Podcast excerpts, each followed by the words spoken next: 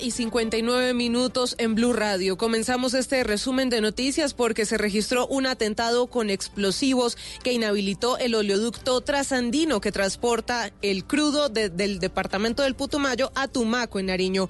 El ejército atribuyó el hecho perpetrado por dos hombres que se movilizaban en moto a disidentes del Frente 48 de las, de las extintas FARC. Jairo Figueroa.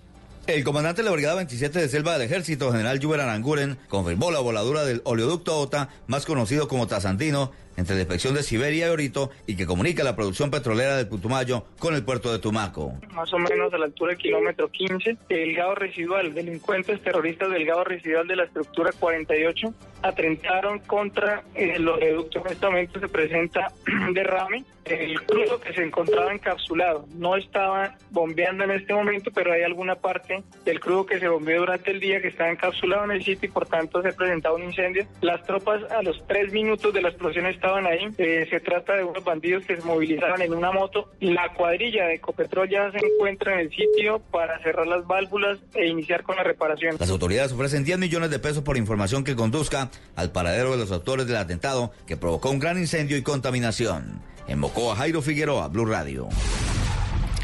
En otras noticias, alerta entre los arroceros del país tras el secuestro de uno de sus dirigentes en el norte del territorio colombiano. Marcela Peña.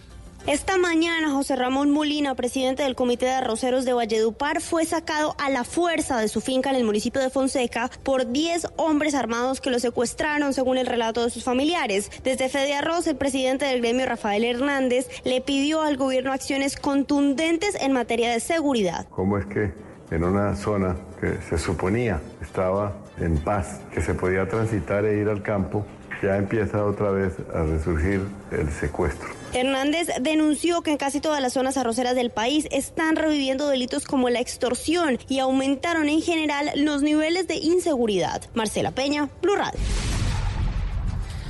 Y preocupa el ambiente de intolerancia política en el país. Un candidato al Consejo de Bogotá fue agredido por un hombre durante una discusión en la que lo señalaba de ser uribista. La historia, Eduardo Hernández. Sí, pues resulta que un candidato al Consejo que se llama Juan David Quintero estaba en campaña en el Colegio Bilbao en la localidad de Suba defendiendo los llamados colegios en concesión y de repente apareció un hombre de unos 55 años y empezó a decirle paraco, seguidor de Álvaro Uribe y otros, otro tipo de cosas y de repente lo empujó al piso y lo hizo golpear en la cabeza. De acuerdo con la versión que el candidato publicó en las redes sociales, el golpe produjo que perdiera el conocimiento por algunos segundos y a esta hora está en la Clínica Santa Fe en chequeos médicos. Eduardo Hernández Villegas, Blue Radio. El partido Cambio Radical radicó un proyecto que propone penalizar el fraude en eventos deportivos, es, decir, los famosos amaños de partidos o manipulación de resultados. Kenneth Torres. La iniciativa pretende castigar a quienes incurran en conductas como sobornos, fraude o cualquier tipo de maniobra para manipular resultados deportivos con el objetivo de obtener una ventaja en beneficio propio o incluso de terceros. Así lo dijo el representante de Cambio Radical, Mauricio Parodi. Las casas de apuestas serían víctimas del delito, porque si amañan un partido y la gente sabe, van a apostar y van a, a quebrar una casa de apuestas, como cuando se sabe el resultado de una lotería previamente. Pero también hay un agravante, si la persona que efectúe este delito es un jugador, un árbitro, un directivo o está dentro del evento, va a recibir una sanción adicional de una tercera parte adicional de la pena. El proyecto eleva a tipo penal estas conductas y propone sanciones por uno o cinco años de cárcel a los responsables y además multas que van desde los 100 hasta los 400 salarios mínimos legales vigentes, es decir, hasta 330 millones de pesos. Kenneth Torres, Blue Radio.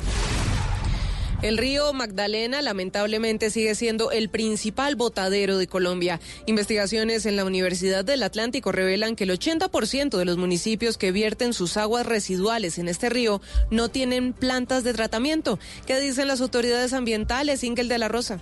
De los 700 municipios del país que vierten sus aguas residuales en el río Magdalena o en algunos de sus afluentes, solo unos 140 poseen plantas de tratamientos y de estas el 60% no funcionan correctamente, como es el caso de Valledupar. Así lo reveló el investigador de la Universidad del Atlántico Luis Carlos Gutiérrez, quien además llamó la atención sobre las piscinas de oxidación construidas en muchos municipios para tratar las aguas residuales de forma biológica, pero que a su juicio no producen ningún resultado favorable. Hacer un hueco y nunca más se le hace mantener mantenimiento a eso. No hay remoción de agua, no hay remoción de material, simplemente es una detención del agua residual antes de salir al río. La contaminación en el río Magdalena no es solo por residuos orgánicos, así lo confirmó Ayari Rojano, bióloga de la Corporación Regional Autónoma en el Atlántico. También descargas provenientes de la minería, de, de todo este tipo de extracciones ilegales. Las corporaciones autónomas regionales vienen adelantando proyectos de saneamiento básico para controlar esta contaminación que además ha provocado una disminución en la diversidad de peces en el río. En Barranquilla, Ingel de la Rosa, Blue Radio. Noticias contra reloj en Blue Radio. Cuando son las 10 de la noche y 5 minutos, la noticia en desarrollo, el primer ministro canadiense Justin Trudeau reconoció que en 2001 posó en una fotografía disfrazado de Aladino y con la piel pintada de negro, una imagen que él mismo calificó de racista y que sale a la luz a un mes de las elecciones generales. La cifra en México, las autoridades informaron que encontraron 19 bolsas más con restos humanos en la fosa clandestina ubicada en el predio La Primavera en Zapopan, Jalisco, en el oeste del país. Con estas ya son 138 las bolsas halladas en total. Y quedamos atentos porque Canadá registró hoy la primera hospitalización por enfermedad respiratoria severa asociada al uso de cigarrillos electrónicos. Ampliación de estas y otras noticias en blurradio.com. Continúen con bla bla blue. El mundo está en tu mano.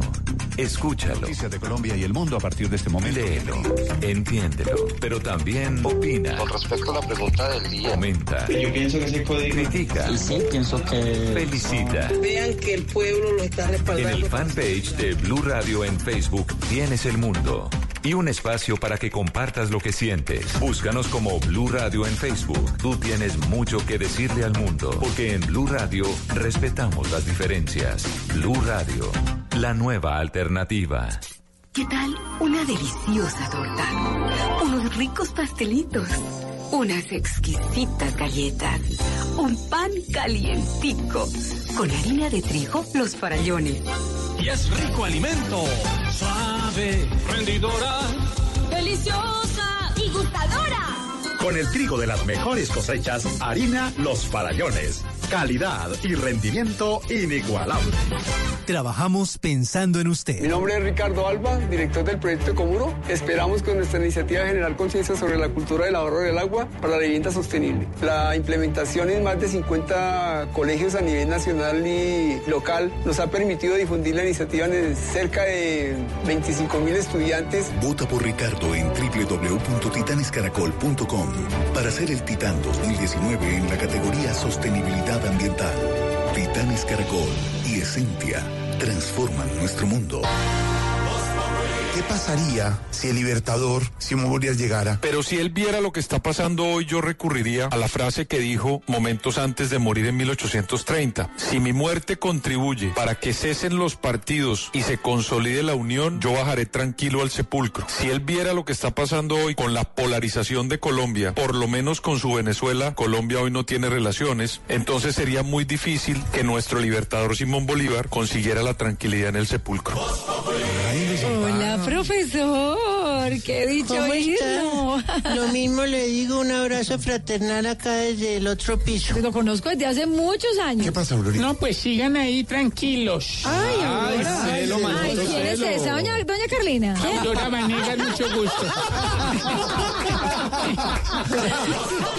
Y a los grupos de WhatsApp manda memes que ya habían enviado antes. Mi nombre es Ricardo Alba, director del proyecto Comuro. Esperamos con nuestra iniciativa generar conciencia sobre la cultura del ahorro del agua para la vivienda sostenible. La implementación en más de 50 colegios a nivel nacional y local nos ha permitido difundir la iniciativa en cerca de 25 mil estudiantes. Vota por Ricardo en www.titanescaracol.com para ser el Titán 2019 en la categoría Sostenibilidad Ambiental. Titanes Caracol y Esencia transforman nuestro mundo. Estás escuchando Blue Radio, un país lleno de positivismo, un país que dice siempre se puede. Banco Popular. Soy Marta Vélez y cuando dicen que el palo no está para cucharas, yo veo que con él puedo hacer un juguete, una mesa y hasta una bicicleta. Siempre se puede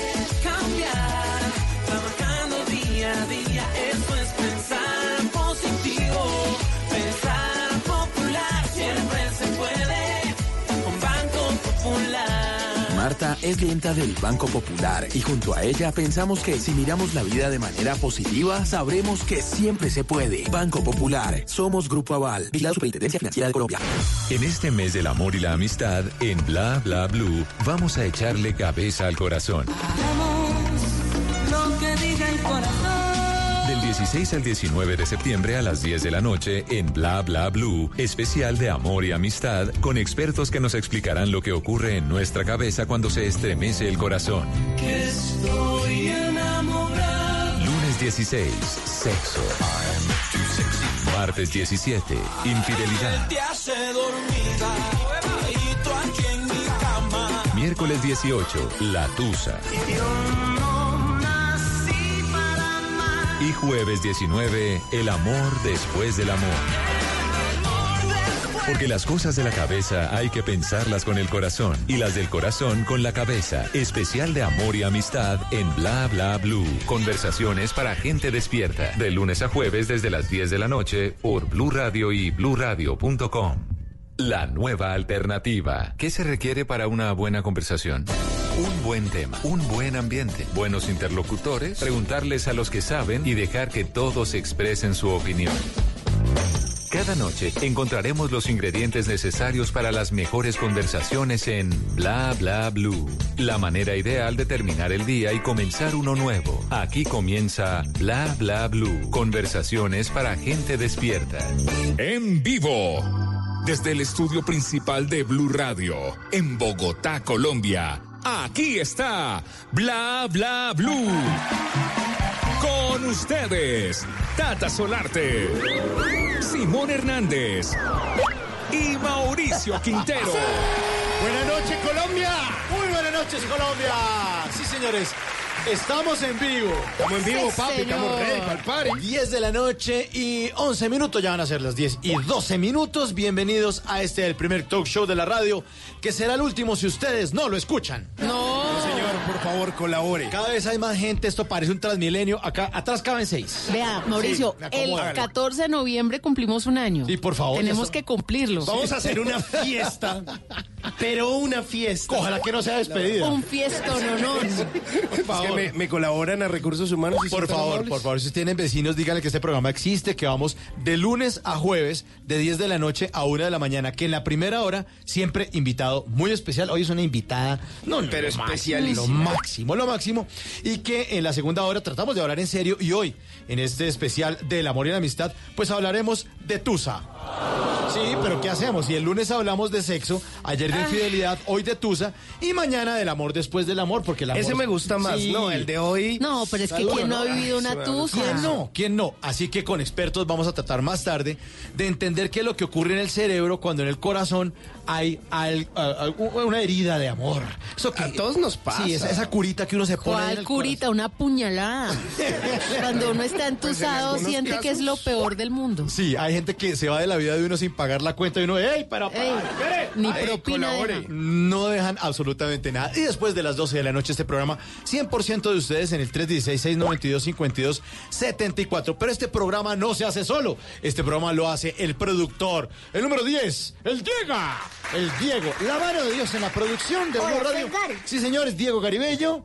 Diego Hola, soy Gary. Y el que le pone, hola, soy Gary, se llama Rafa Arcila, que es nuestro control master. Sí, señor. Sí, señor. De Manizales para el mundo. Sí. Sí, sí, señor. Eso, Rafita. sí, él es como churro por libreto, no más, porque, tiene que poner allá el efecto de sonido de las niñas para que lo Pero, aclare. Ah, mm, ¿Estamos listos entonces? estamos ready, ¿Nos estamos vamos ready. de Tusa? Uy, calmado.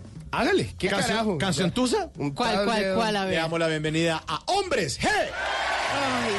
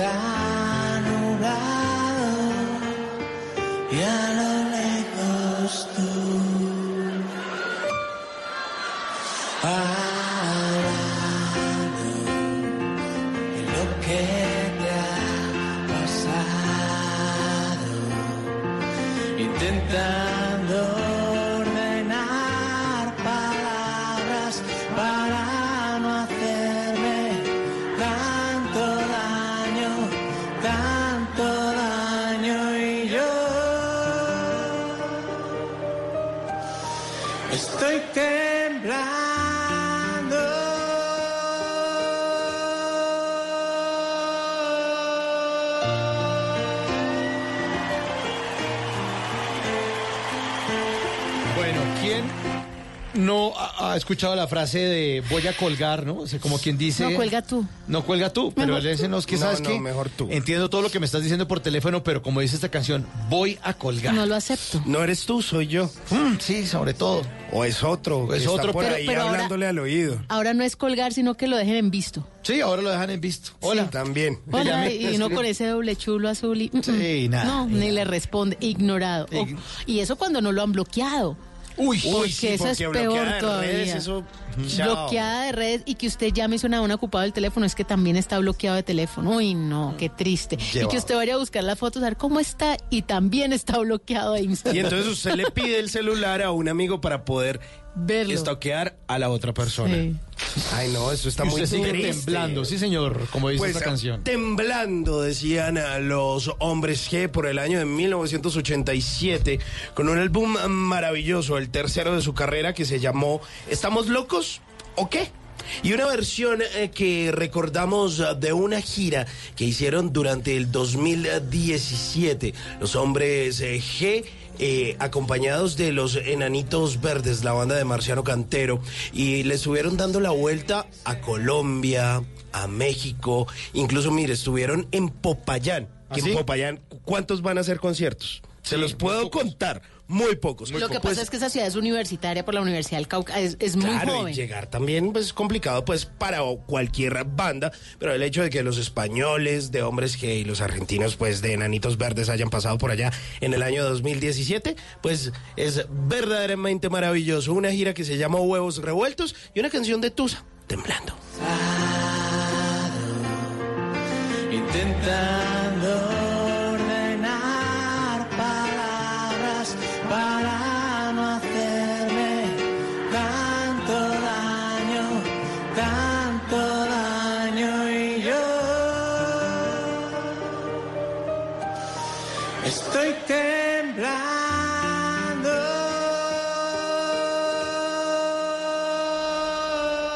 qué tusa. Y le decimos tusa porque sentimos el corazón desgranado como una mazorca. ¿Ya está lista la invitada? ¿Sí? Es que ella siempre está lista, Ah, bueno, Mauricio. entonces alegremos Por la noche favor. porque estamos ya poniéndonos muy tristes. La invitada de esta noche es de apellido Mar y uh, más de uno quisiera atraparla en su red. Yo la verdad veo que ese Mar tiene su sirena, pero seguro no clasifico a nada porque a pesar de amar a Marcela Mar, yo tengo pintas como de bagre. Ella ya está atrapada. Sí, sí, exactamente. Lo, bueno es que pudimos pescarla para que nos acompañara esta noche. Recibamos con un fuerte aplauso a la talentosísima Marcela Mar. Bienvenida. Bienvenida, Marcela. Gracias. Marcela, pero usted primero era Marcela Gardiazabal. ¿Desde cuándo es Marcela Mar? Uy, eso fue como en el 2007 que me cambié el apellido, eh, básicamente porque mi carrera empezó a internacionalizarse y Gardiazabal pues sigue siendo mi apellido de sangre, lo amo, lo honro, es así me llamo en mis papeles, pero era difícil decir en otros países. Entonces, Gardiazabal en inglés, muy jodido. ah, imposible. Sí. Eh, y por hacerle también un homenaje a mi padrastro, que fue quien me crió, que es de apellido Martelo, me puse Marcela Mar. Era más fácil, era sonaba chévere y tin, listo, ya. Un día lo decidí. Y cuando va al médico, sí, Marcela Gardiazabal. Sí, claro, y a comprar un tiquete y a, a comprar Sí, cuando me casé, o sea, todo. Todo lo legal. todo lo legal. Marcela Mar, ¿y ha estado alguna vez entusada? Sí. Sí, claro. Es muy duro, ¿no? Quien no haya estado entusado no es humano, ¿no? Sí, no es ser humano. Sí. ¿Y muy duro? ¿Mucho, mucho tiempo no? Pues yo creo que todos hemos pasado por tusas. A mí recuerdo que no me duraban tanto. Eran como intensas, pero cortas. Pero cortas, sí. Sí, sí. Aguaceros fuertes, pero cortos. Sí, sí, sí. Pero mojan. Y dan Sí, gripa. no, total, pero también yo pienso que eh, alguien me escribía hoy al Instagram sobre el último post que hice como preguntando si era feliz o si estaba siendo complaciente con alguien en su vida y me decía que, que no estaba feliz, que porque había tenido una pérdida de una pareja, no sé qué. Y pues lo que yo le dije, porque me, me decía como que qué pensaba al respecto y le decía que creo que uno debe hacer el duelo, eh, pero también hasta cierto punto, porque ya el resto es sufrimiento y eso sí es una decisión que uno puede tomar. Una cosa es el dolor y el dolor se siente y no hay nada que hacer y como tú decías es una herida en el corazón y eso toma un tiempo de que se sane y de que se cierre, pero ya más allá de eso también es regodearse en ese dolor y ya se vuelve un sufrimiento que no tiene fin. Entonces ahí sí yo pienso que sí, es muy extenso el duelo, pues que busquen ayuda profesional. Porque yo creo que todo tiene un tiempo, ¿no? Bajo, Sí. el, bajo el cielo. Además uno a veces quiere darse duro, entonces va al sitio donde puede verla con el otro, ¿no? O revisa las cartas y Sí, pero hace parte del duelo, pero No, pero eso no, a mí no me parece duelo, eso a mí me parece que ya raya como en la en, en- en algo un poco enfermo. Esa canción, él y me la como, dedicó. ¿cómo se dice? Cuando te quieres... Masoquismo. Como masoquista, Sí, exacto. No, yo pienso que el dolor es normal eh, en cualquier pérdida y es parte de la vida. Pero ya quedarse ahí con el Sí. disco pegado, no, ya eso necesita ayuda psicológica. Pero es que hay también dos situaciones. Una, cuando usted está entusado porque usted tomó la decisión, igual tiene dolorcito, pero usted tomó la decisión porque sabe que es lo mejor. Y la otra es cuando a usted se le dieron el ácido. El, ha sido un placer estar con usted en esta relación. Es muy duro. le echaron ácido. Sí, esa, esa es más dura, ¿no? Pero usted, Marcela, como artista, también eso la debe afectar. O sea, los artistas tienen más sensibilidad. De pronto a las rupturas amorosas le pegan más duro, ¿o no? Pues, no sé. O es más práctica, dice, no, pues esto, lo que pasó, pasó, como dice la Sí, canción. yo soy bastante ¿Sí? práctica. Además que yo creo que como artista y partiendo de esa sensibilidad que mostraba Mauricio, eh, ustedes deben vivir todo, ¿no? Yo creo que cada situación la, la alimenta cualquier cosa en su diario vivir, observar, sentir, comer, oler, eh, viajar, la alimenta para cada uno de esos personajes, ¿no? Eso es como una apropiación, un aprendizaje que uno va ahí como tomando. Es como el periodista que quiere ir y captar una historia. Así mismo creo que pasa con los actores. Están como recibiendo información todo el tiempo para una construcción posterior. Sí, quizás sí. Yo pienso que todo depende de la historia que uno va a contar y del personaje que va a encarnar. Pues eh, yo creo que una cualidad inherente a un actor es ser buen eh, observador, saber escuchar, mm, saber analizar, pero creo que pues eso es inherente como a cualquier artista quizás. De todas maneras el arte se convierte en un espejo de, de la vida, ¿no? Y, y uno en emisor de lo que quiere comunicar, de cómo, de cómo ve la vida. Creo que a través de uno de sus personajes, de los que escoge, puede, puede hablar un poco de eso, de esa visión, de, ese, de esa sensibilidad hacia lo que a uno lo rodea. Entonces creo que son cualidades inherentes. Bueno, hablemos un poco de este personaje que está representando ahora en un tranvía llamado Deseo, la obra de Tennessee Williams, que está en este momento en temporada. Empezamos la temporada el 8 de octubre. Ah, bueno, a- vamos a, coger impulso de aquí al Sí. 8. O sea, estamos es en ensayos en esta Estoy en semana. procesos de ensayos, estoy, siento que mi día lleva 26 horas en este punto. Tiene cara cansada y le agradecemos Sí, que esté aquí a esta estoy hora, 10 y rendida, 23. estamos en un proceso bastante intenso y, y bueno, porque es un clásico, ¿no? Es Tennessee Williams, es un texto extenso, es, es- son emociones muy, muy profundas, eh, son personajes multidimensionales, eh, muy interesantes para cualquier actor tener la, la posibilidad y para mí es todo un honor poderme parar en el Teatro Colón por primera vez. Bueno, entonces en temporadas del 8 de octubre. Así es. ¿Y hace cuánto están montando la obra? Es- son seis semanas de ensayos. Eh, vamos en la tercera, si no estoy mal, nos quedan tres más. Y estrenamos. ¿Y estrenan y cuánto tiempo va a durar la temporada? La temporada no le quiero contar al público para que vayan rápido, porque es una temporada corta. y después no, diga que no le Ah, porque somos avisaron. colombianos, dice, ah, esa Sí, está sí, sí, fe- sí, sí. Yo voy cuando estén acabando y uno no va. Y uno no va. Sí, así es. Pero además no es la primera vez que usted trabaja con Angélica Blandón, ¿no? Ustedes ya vienen trabajando de tiempo atrás. Y hubo hasta un beso, ¿se acuerda? Sí, es que, eh, Ah, eso sí se acuerdan, ¿no? Justo el año pasado estábamos haciendo Constelaciones, que fue una obra de teatro que produje y actué en el Planetario de Bogotá y Angélica hacía de mi pareja. Ellos alternaban eh, unas funciones, las hacía Angélica y otras las hacía Humberto Busto. La idea era como jugar con las posibilidades del amor, entonces contar una historia eh, de amor, de rupturas, de encuentros, de desencuentros, unas noches eh, una historia heterosexual y otras no, otras noches una historia homosexual. Entonces con Angélica me entiendo muy bien en el plano creativo. Y fue una sorpresa encontrarla aquí en este montaje, ahora como mi hermana, y muy contenta de trabajar con ella. Es una ma- actriz maravillosa, entregada, comprometida, muy, muy chévere. Y, ya- pero, y, y era la primera vez que co- trabajaba con ella? Porque ustedes son ¿El año amigas hace pasado? rato. Eh, fue la primera vez que trabajaba con ella. No, no, somos amigas hace rato. Yo llamé a Angélica para Ajá. que hiciera co- constelaciones. Ok. No hago casting.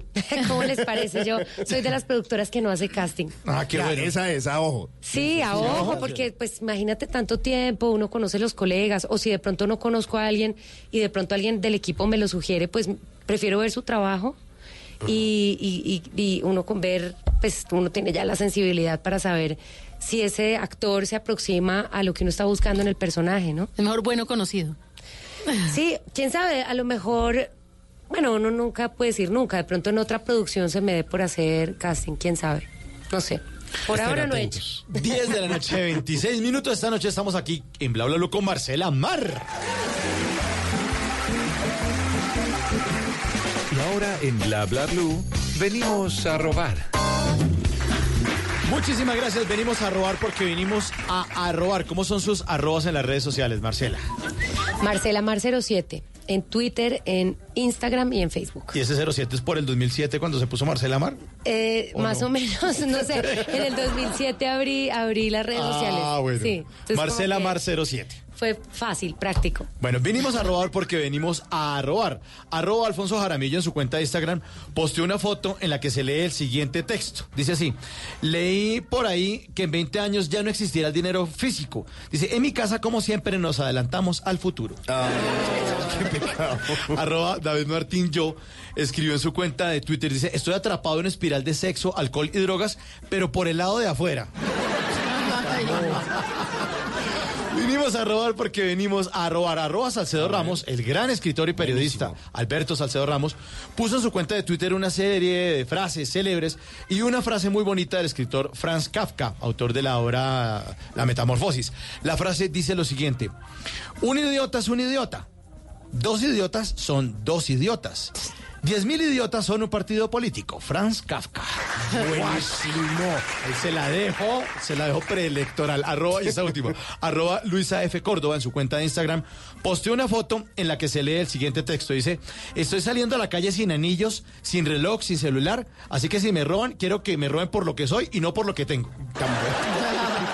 Vinimos a robar porque venimos a robar. Bla Bla Blue. Conversaciones para gente despierta.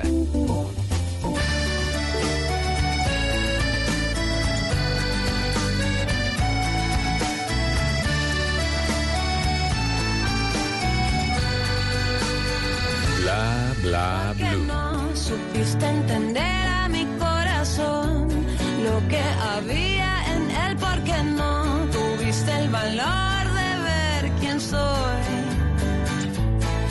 porque no escuchas lo que está tan cerca de ti solo el ruido de afuera y yo que estoy a un lado desaparezco para ti. No voy a llorar y decir que no merezco esto porque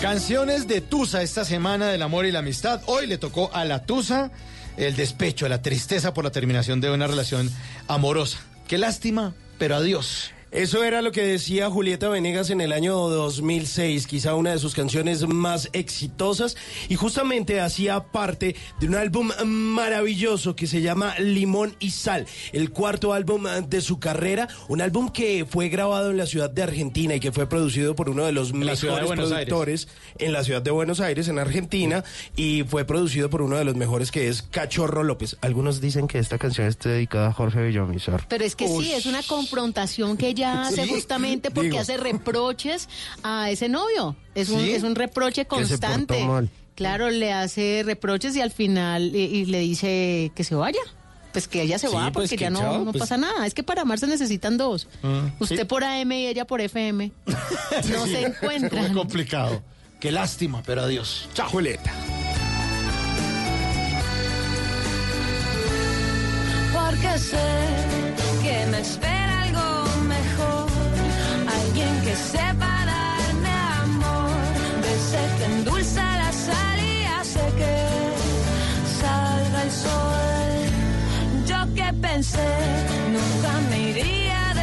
Es del bueno de toda la vida, pero... Hay cajas de dientes, cajas fuertes y hasta cajas de música. Pero ninguna como la cajita de Tata Solarte. En Bla Bla Blue, vamos a tirar caja. A las 10 de la noche, 30 minutos, estamos con Marcela Mar aquí en Bla Bla Blue y vamos a tirar, al mejor estilo de Bla Bla Blue, a tirar caja. Y ahí está la cajita en donde Marcela va a encontrar unos papelitos que va a ir sacando uno a uno y vamos a seguir charlando en esta noche de sábado fría en Bogotá. y de me- sábado. De sábado, de miércoles. Ay, ¿de sábado? Sí. Espérese, ¿en serio dije sábado? Sí, Ni me di dijo cuenta. Miércoles 18 de septiembre. Debe Eso ser, porque hice, debe ser porque hice hoy arroz de leche y normalmente lo hago los sábados. Y Simón dijo es que en la ciudad de Argentina. Dije la Es que estamos bien. entusados. Estamos con Marcela Carvajal. Ah, bueno, porque era Marcela Mar, hombre. A ver. Marcela, ya tiene la cajita, listo. Sí. Entonces, Sí. saquemos el primer papelito. ¿Qué dice? Dice pickpockets. Bueno, es una maravilla lo que usted hace con la actuación, pero esto particularmente tiene algo emocional y es su hijo, que era el es. debut. Pero, ¿cómo fue esa experiencia? Bueno, pues eh, Emiliano Pernía, mi hijo, es el protagonista de Pickpockets, de esta película. Em, tengo que contarles como el antecedente. Emi nunca quiso ser actor creciendo, siempre me decía que no, que no, que no le interesaba, que le parecía hartísimo. Porque usted es actriz, el papá es actor. Así es. Y a los 15 años me dijo, un día yo quiero ser actor. Y yo dije como, ay no. Es que estaba actuando. De verdad sí quería ser actor. No, porque piénsalo bien, estudia otra cosa, hay carreras que son más estables, que dan billete seguro. y entonces, eh, pues quedó ahí la cosa, pero como al año me volvió y me dijo, yo quiero ser actor. Entonces le dije, bueno, si tú quieres ser actor, yo eh, le había planeado un viaje a que conociera Europa. Entonces, de regalo de 16 años, entonces me lo llevé para Europa y le dije, en, en Madrid te voy a regalar un taller de actuación con mi maestro Juan Carlos Coraza para que tú realmente veas si eso es lo que quieres hacer en un entorno diferente de Bogotá para que no tengas la presión de que tu papá, de que tu mamá, etcétera. O sea que le compró el tiquete nomás de ida. No, entonces fuimos juntos a hacer el Eurotrip y estando en Madrid hizo el taller de, de jóvenes eh, en el verano, que es un taller de, de una semana. Ah, es más corto. Ah, ok. Entonces eh, hizo su taller y salió convencido de que, de que eso era lo que quería hacer para la vida y desde entonces lo apoyo 100%. Y cuando se acabó el viaje regresamos a Bogotá y nos encontramos a Piti Camacho y Piti estaba haciendo el casting de, de esta película.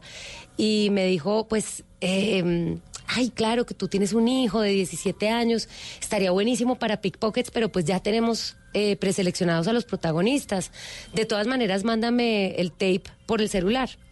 Entonces yo le dije, listo, Piti. Entonces, bueno, mirando el perfil, entonces era, era un ladrón, un chico carterista. Y Emiliano por esos días estaba haciendo muchos juegos de cartas con, con naipes y tenía colecciones y sabía hacer magia y trucos. Entonces le ayudé a montar su audición y le dije, "Eh, tirémonos un truco ahí con esas cartas, porque él es un duro muy hábil con las manos. Bueno, metió su truco en la escena y eso fue un hit. Peter Weber lo vio, dijo, yo quiero que este chico sea el protagonista. Desbancaron a los que estaban, mejor dicho. Emiliano feliz. Eh, me dijo, bueno, necesito que me ayudes a preparar el personaje. Entonces le dije, claro, con mucho gusto. Entonces empecé a ayudarle, empecé a ser como su coach y lo acompañaba al set y, y fue muy bonito. Bueno, entonces en la película pues hay claramente dos escenas con la mamá y me dijeron, no, bueno, tienes que hacer casting también. Bueno, yo hice el casting, no, sí, perfecta, está igualito, no sé qué. Yo, bueno, feliz que también iba a trabajar en la película, así fuera un, un pequeño cameo. Entonces, acompañando a Emi en sus escenas y Peter, eh, me gané la confianza del, del- director, me dijo como, me encanta lo que estás haciendo con Emiliano, sería buenísimo que lo hicieras con los otros chicos, con los otros carteristas. Entonces me soltó como la batuta de poder trabajar con ellos antes la escena. Eh, fue muy emocionante como hacer ese, ese, ese trabajo que nunca lo había hecho y me gustó muchísimo y Emiliano también fue cogiendo vuelo y a la mitad del rodaje me dijo como, bueno, yo creo que hasta aquí está bien que me ayudes, yo quiero volar solo y yo, bueno, dale, o sea, a la próxima vez que nos veamos va a ser en el set ya como dos actores eh, para nuestras escenas y así fue. Entonces, cuando llegué a- al set a hacer la- las escenas con mi hijo, justo eran las escenas que se iban a rodar el último día de todo el rodaje. Entonces, había mucha emoción también en el crew y en el director y cómo, cómo iba a ser este enfrentamiento, porque le tengo que pegar ahí en la escena. Bueno, fue súper emocionante y fue como, como la sensación como cuando un atleta le pasa la llama olímpica al otro, fue un poco como esa sensación. ¿No, el Eh, relevo? ¿El relevo? Como, no porque yo sigo, a mí no me sacan, mijito. Respete, respete. Respete. Trabajo en equipo muy bonito. Pero, pero sí, exacto, fue como recibirlo al equipo más bien. Ah. Exacto, sí. Y fue, fue súper bonito y, y- y emocionante. Me tocó pegarle como nueve, mes, nueve veces. Ay, qué vaina. hombre. No, no, no. no. Todas las que me debía. que sí, Corta, otra vez. Más duro. Más duro. Ahí me saqué un clavito. No, no, pero fue súper lindo, súper emocionante y muy profesional y él, y él muy enfocado en estudiar porque pues hizo la película y me dijo, mami, me han salido otros castings, me han llamado, pero yo quiero prepararme. qué bien. Entonces ahorita está en Madrid, está haciendo, está estudiando, ya está haciendo la, la carrera con, con Juan Carlos Coraza y preparándose. ¿Cuánto tiempo dura esa carrera ya? Cuatro años. ¿Y lleva cuántos? Eh, dos. Ah, bueno, ya, ya casi. ¿Y ya cuántos años tiene? Tiene 19. Ah, bueno, ya está más O sea, llega, de, llega de 21. Uy, qué bien. Buenísimo. Sí. Buenísimo. Bueno, siguiente papelito. ¿o Sí, qué? de una. De una. Esta cajita Marcela. está emocionante. Sí, está muy chévere esta cajita. A ver. Uy, saqué todos. A ver. Mágicos 40 años. Bueno, es una edad maravillosa. Dicen Casi que, que, alcanzo a, a- a Caracol, ¿no? ¿No está de cumpleaños? 50. Sí, 50 años. ¿Cuál es esa? Ya casi, ya Sí, casi. ya, ya casi. Bueno, Marcela, háblenos de, de sus 40. Porque hemos escuchado muchas historias alrededor de esos segundos 20 años en la vida de la mujer. ¿Usted cómo No, los yo ha me siento muy bien, yo me siento regia, me siento joven, me siento más clara, me siento eh, más, como más sosegada. Eh, me importa un carajo ya muchas cosas que a los 20 me preocupaban. Eh, no, me siento, me siento deli. Y, y hasta hace poco se volvió a casar, ¿cierto? Nunca me había casado, es la primera vez que me caso. Ah, o sea, había convivido con el papá de su hijo. En pecado. Ah, o sea, es la primera. ¿a qué, se- ¿A qué edad se casó por primera vez entonces? Primera y única. Nos casamos el 15 de febrero. De este año. Sí, Ah, así bueno. es. A los 39, porque cumplí en marzo. Ay, no, pero qué maravilla. ¿Se imaginaba? ¿Se imaginaba de pronto tener esa experiencia después de su hijo Me tan imaginaba grande? encontrar mi compañero de vida, claro que me lo imaginaba. Lo deseaba y lo, y lo, y lo construí y lo materialicé. Pero llegar al altar. Pues eh, pa- para mí era lo importante era encontrar ese compañero de vida y sí el ritual es el, el ritual es muy necesario también como para sellar esa ese compromiso no su hijo lo tomó bien mi hijo sí mi hijo adora a Pedro se aman profundamente y Pedro tiene tres hijos a los cuales amo profundamente Bueno, ya somos que- una familia grande Sí, claro, los tuyos, los nuestros. Bueno, no hay nuestros. Eh, son nuestros aunque aunque yo no los haya parido son nuestros Su esposo es chef. ¿Usted cocina algo? Sí, yo cocino, me defiendo.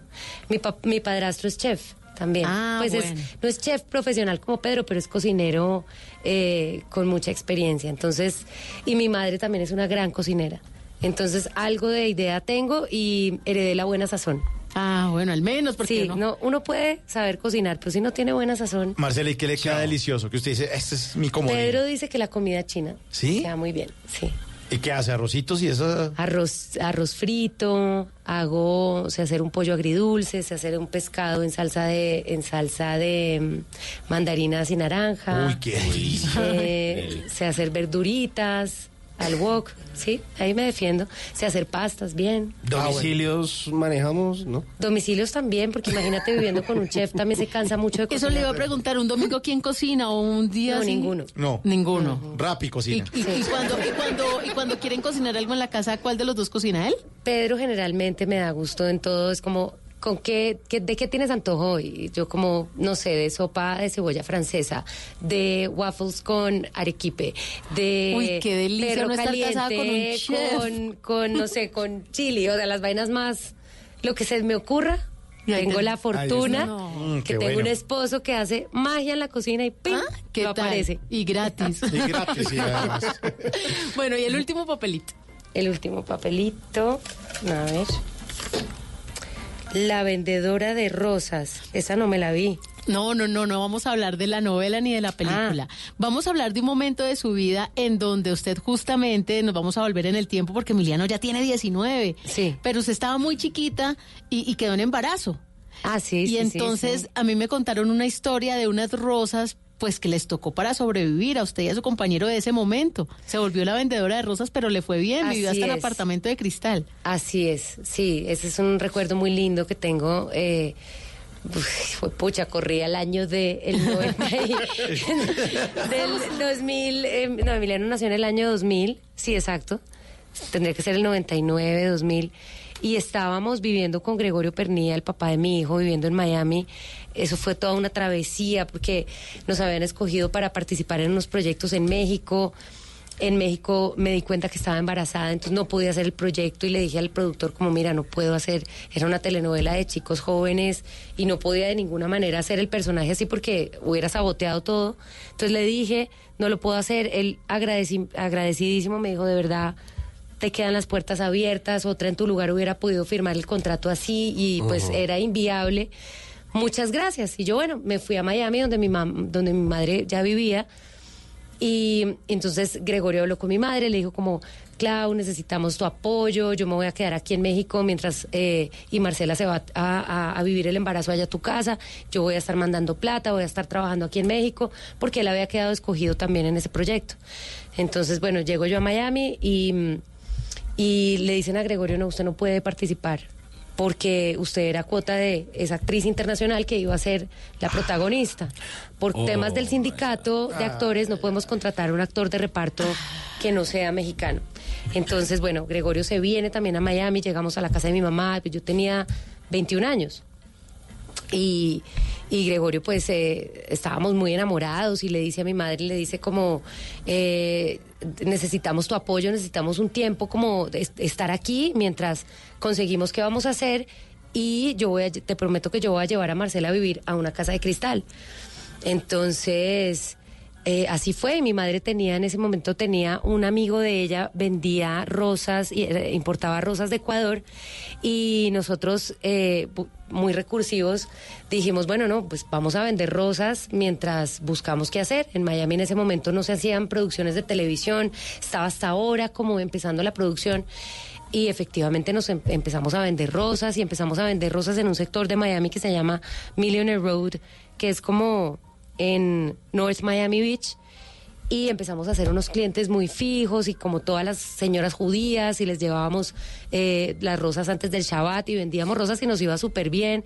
Y Gregorio muy chistoso porque no sabía, no sabe hablar inglés y eso para defenderse, bueno, muy gracioso. Y yo con mi panza a reventar y, y, eh, queriéndonos muchísimo y felices de esperar a nuestro hijo con mucha ilusión.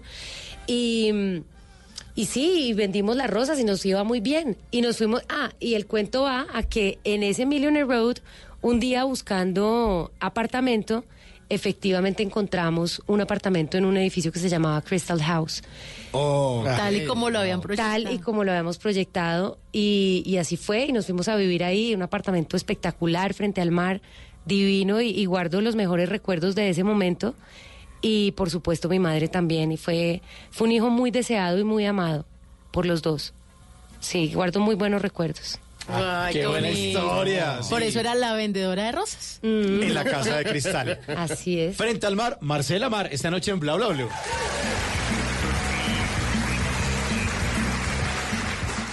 Bla bla blue. Conversaciones para gente despierta. Lo que algún día fue noticia, hoy es historia. En Bla Bla Blue, antes de que se acabe el día.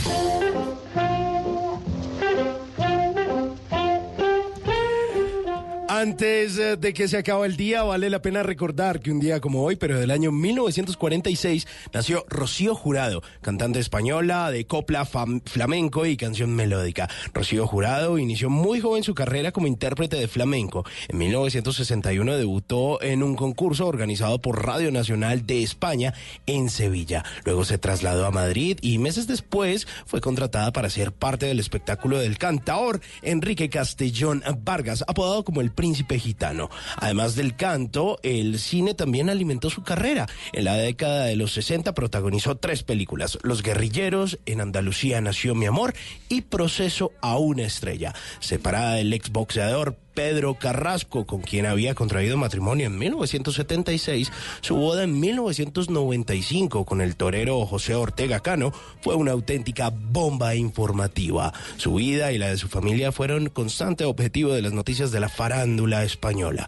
En septiembre del 2004 anunció que padecía un cáncer de páncreas que la mantendría una temporada alejada de los escenarios, pero tristemente en el año 2006, en la madrugada del primero de junio, murió. Antes de que se acabe el día, recuerde esta frase de Rocío Jurado, el amor es la música y la música es el amor. El amor es todo y así debería serlo.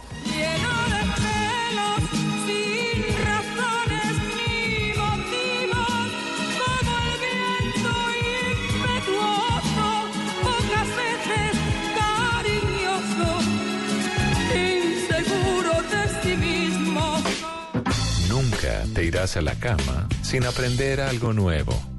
Bla Bla Blue.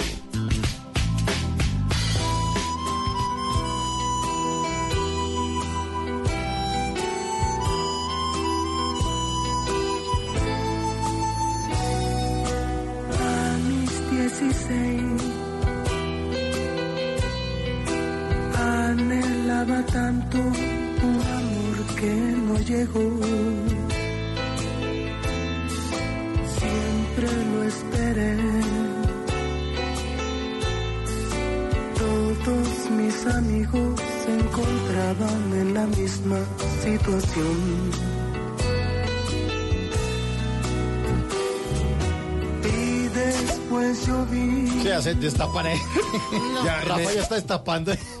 Me dio sed y se agotaron los pañuelos. Hoy es miércoles de Tusa aquí en Bla Bla Blue en este especial de amor y amistad. Más adelante trataremos de entender qué es lo que ocurre en la cabeza cuando el corazón se vuelve una tusa desgaranada. Ahí está Juan Gabriel. Sí, eso de la cabeza no tiene nada de orden. De un álbum del año 1980, el Tivo de Juárez en ese momento lanzaba un álbum que se llamó Recuerdos y ahí quizá una de sus canciones más exitosas, Yo no nací para amar. Y es que cuando uno está entusado, cree eso. Sí. Que usted ya no está hecho para el amor. Que no así como lo traicionaron una vez, lo van no a seguir cierto. traicionando. Sí. No, no, no. No es cierto. Ma- Mañana justamente, mañana justamente nos vamos a dar cuenta que el sexo, la infidelidad y la tusa son pasajeras, que mañana el amor sigue después del amor.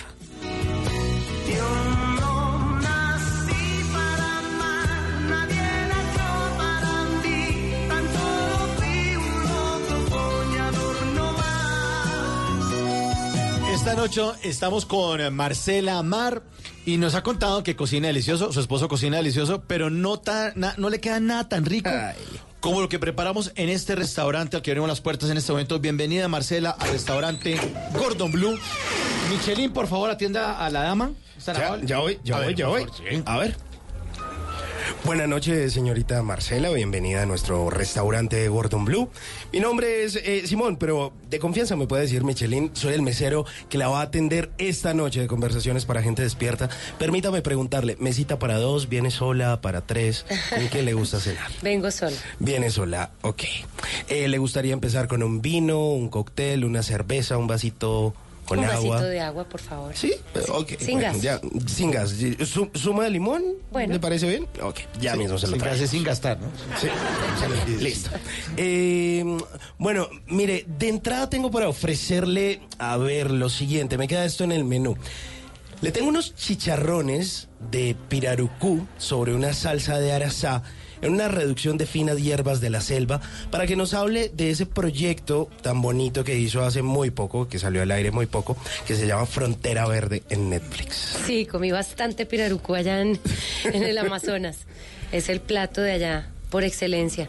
No, maravilloso, una gran experiencia, eh, Frontera Verde, haber trabajado de la mano de estos tres grandísimos directores, Hiro Guerra, Jacques Toulemont y, y Laura Mora. Fue una muy buena experiencia y además un personaje riquísimo de, de interpretar, muy distinto, con otro registro totalmente diferente a lo que había hecho, con otra energía, muy alejado de, de mí y de lo que había hecho antes. Eh, fue maravilloso y lo más lindo de todo fue conocer el Amazonas. Eh, no lo conocí tanto como hubiera querido porque fui solamente a trabajar, pero ese impacto de la selva la primera vez que fui sí fue muy emocionante. Eh, y creo que la serie logra retratar un poco de eso, de cómo la selva se siente viva y, y también de la importancia de, de rescatar y de respetar esas comunidades indígenas. Claro, además es un personaje que usted nunca había hecho de religiosa y- es una combinación entre las creencias de la selva y creencias religiosas. Es es. una mezcla medio rara. Sí, la hermana Raquel es una mujer que tiene, pues que está formada dentro de la, dentro del mundo occidental, dentro del catolicismo, y llega muy niña a la selva, llega a los 15 años a esa congregación de hermanas del Edén y empieza a aprender eh, pues esos conocimientos de, de esos grupos indígenas y empieza como a mezclarse eh, y a volverse fanática de, de Ushe, ¿no? Que simboliza la madre selva. Bueno, pues ahí está. Eh, a ver, de plato fuerte le, le voy a, a ofrecer, ¿qué le parece una explosión de carne viva? cocinada en jugos pasionales y si lo prefiere con una pequeña pizquita de glifosato. Pues como para que nos cuente de ese activismo que usted tiene en redes sociales, que no contra el glifosato, la política, asbesto, el Amazonas, también hace parte de la CAP, mejor dicho, fracking. Usted ahí reparte para todo el mundo. Pues tengo ciertas posiciones, no soy tampoco tan activista como, como algunos de otros de mis colegas. Eh, por supuesto que tengo mis posiciones. Eh, no me gusta dividir, no me gusta eh, encontrarnos en, en, en la diferencia a través de la grosería. No me gusta y disiento de eso y creo que Twitter se ha vuelto una plaza eh, pues para eso y me parece que es muy destructivo. Y a mí me gusta pensar en términos como creadora, me gusta pensar en unión, me gusta pensar en unidad, me gusta pensar en reconciliación y me gusta pensar que podemos eh, diferir y disentir de opiniones, pero siempre con respeto y, y creo que, que está bien que todo el mundo tenga derecho a su, a su opinión, ¿no? Eh, no me gusta la grosería, definitivamente. Y pienso que, que en temas ambientales pues nos hace falta mucha conciencia, a todos en general. Y la gente muchas veces me escribe y me pregunta, bueno, pero ¿y qué puedo hacer si se está quemando el Amazonas? Hay, hay muchas cosas que podemos hacer en nuestro día a día, como traer un termo al trabajo, por ejemplo, y no usar tanto plástico de un solo uso, usar su bolsita para el mercado. Esos pequeños actos suman, porque imagínate, si todos a todos chiquitos nos enseñaron a no botar basura en la calle. Sin embargo, uno ve mucha basura. Y si todos tiran el papel, pues convertimos el mundo en un gran basurero. Pero si todos empezamos a guardarnos ese papel y a botarlo en la casa, de a uno en uno vamos sumando. Entonces creo que esos pequeños actos sí ayudan. Aunque no vayas y apagues el incendio forestal como tal con tus manos, puedes hacer muchas cosas, reducir el consumo de carne, por ejemplo. Puedes eh, eso, evitar el plástico de un solo uso, me parece que es algo que, que todos debemos tener conciencia, ¿no? De eso. Entonces, desde, desde la voz que yo pueda tener en redes sociales, pues invito, invito a eso, Ajá. invito a, a cosas que a mí me inspiran, como el arte. eh, eh, a veces me gusta también generar un diálogo. Creo que las redes sociales son para eso. Y no es necesaria la grosería. Bueno, pues eh, ahí está ese activismo de Marcela. Y de postre, eh, permítame ofrecerle un em, New York cheesecake con una delgada capa de miel en forma de luna y con un poderoso relleno de Rocketman para que nos hable de su luna de miel en Nueva York y que tiene un componente ahí especial con Elton John. Ah, estuvimos, empezamos la luna de miel en, en Nueva York, así es, concierto del Elton John y de Fleetwood Mac. Ajá. No, no, no, no, no. El mejor concierto de mi vida. Me soñaba ver a Fleetwood Mac y Pedro me hizo el sueño realidad. Además ahí celebramos, coincidió como arranque de luna de miel con mis cumpleaños, número 40, entonces fue como lo máximo y de ahí nos fuimos para Japón y fue, ha sido como el viaje más especial que hemos tenido en la vida. ¿Qué fue lo que más le gustó de Nueva York?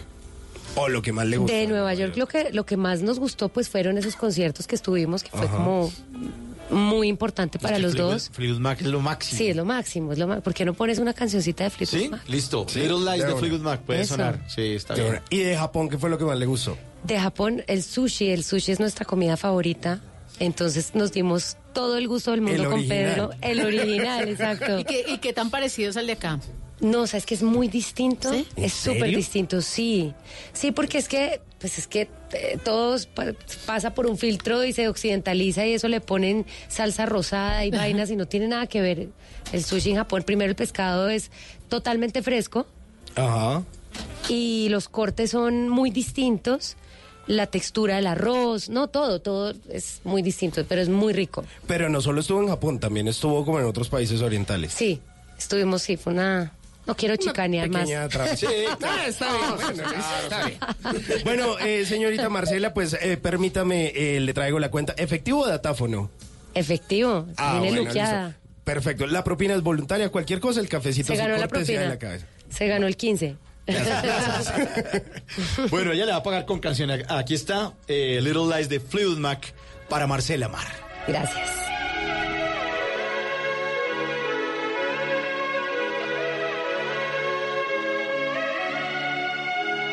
Bla bla blue.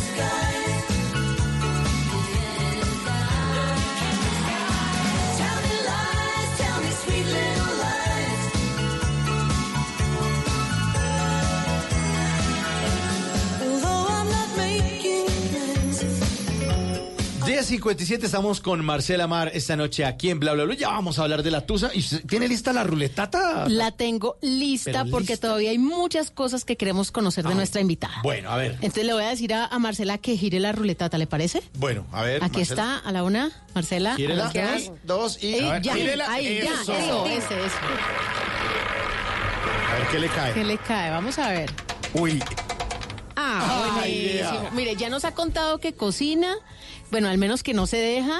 Eh, ya nos contó que es muy buena actriz, ya lo sabemos todos, lo pero sabemos todos, sí. un talento conté que yo era buena ocul- actriz, no invente. No, ya lo sabemos, ya lo sabemos. Un talento oculto, algo que no sepamos, pero que usted sea buenísima para eso.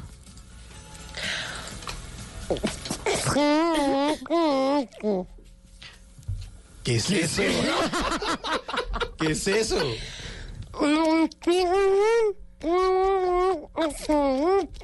puede hablar hacia adentro. Wow. Ay, espérese. Diga que estamos al aire en bla bla bla. No. Ay, no, ¿qué es esto?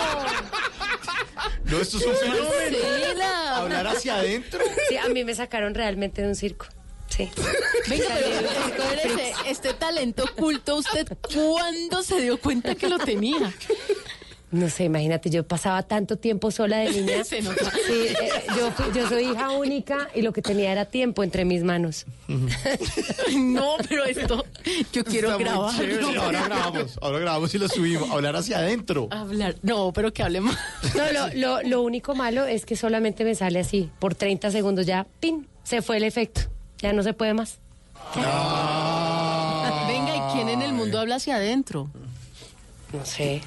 Marcela No sé, hagamos una encuesta, preguntémosle ahí a los oyentes a ver. A ver si alguien habla para ¿Quién habla hacia adentro? Que yo nunca había visto Primera persona ese talento. Sí, ese talento oculto. No, ya lo jodió. Está Ya. rarísimo. Jodió. No, pues ya, ahí tiene su talento. Si lo, para el concurso, si lo tiene, tráigalo. Está buenísimo. 10 de la noche, 59. Bueno, muchas gracias, Marcela Mar, por habernos acompañado aquí esta noche en Bla Bla Blue. La felicitamos por saber hablar hacia adentro. Siga practicando y seguramente en, en algún momento le va a servir. De verdad, muchas gracias. Y, y sobra desearle éxito porque usted es una persona bastante exitosa, bastante dedicada, bastante rigurosa con sus papeles. Y a todos los oyentes invitarlos entonces a un tranvía llamado Deseo, ¿no? A partir Claro del que 8. sí, quiero invitarlos a todos a que no se pierdan un tranvía llamado Deseo a partir del 8 de octubre en el Teatro Colón de miércoles a domingo. Vengan y vengan a vivir esta historia tan maravillosa con nosotros. Bueno, ahí está, la que habla hacia adentro, Marcela. Mar. Muchas gracias.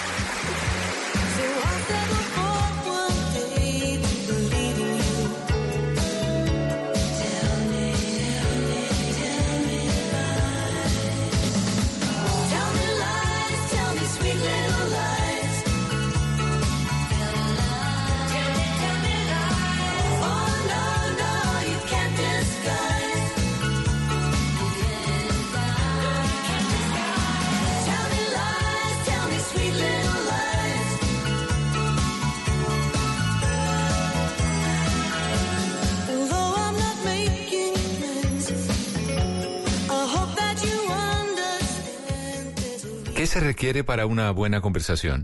Un buen tema, un buen ambiente, buenos interlocutores, preguntarles a los que saben y dejar que todos expresen su opinión.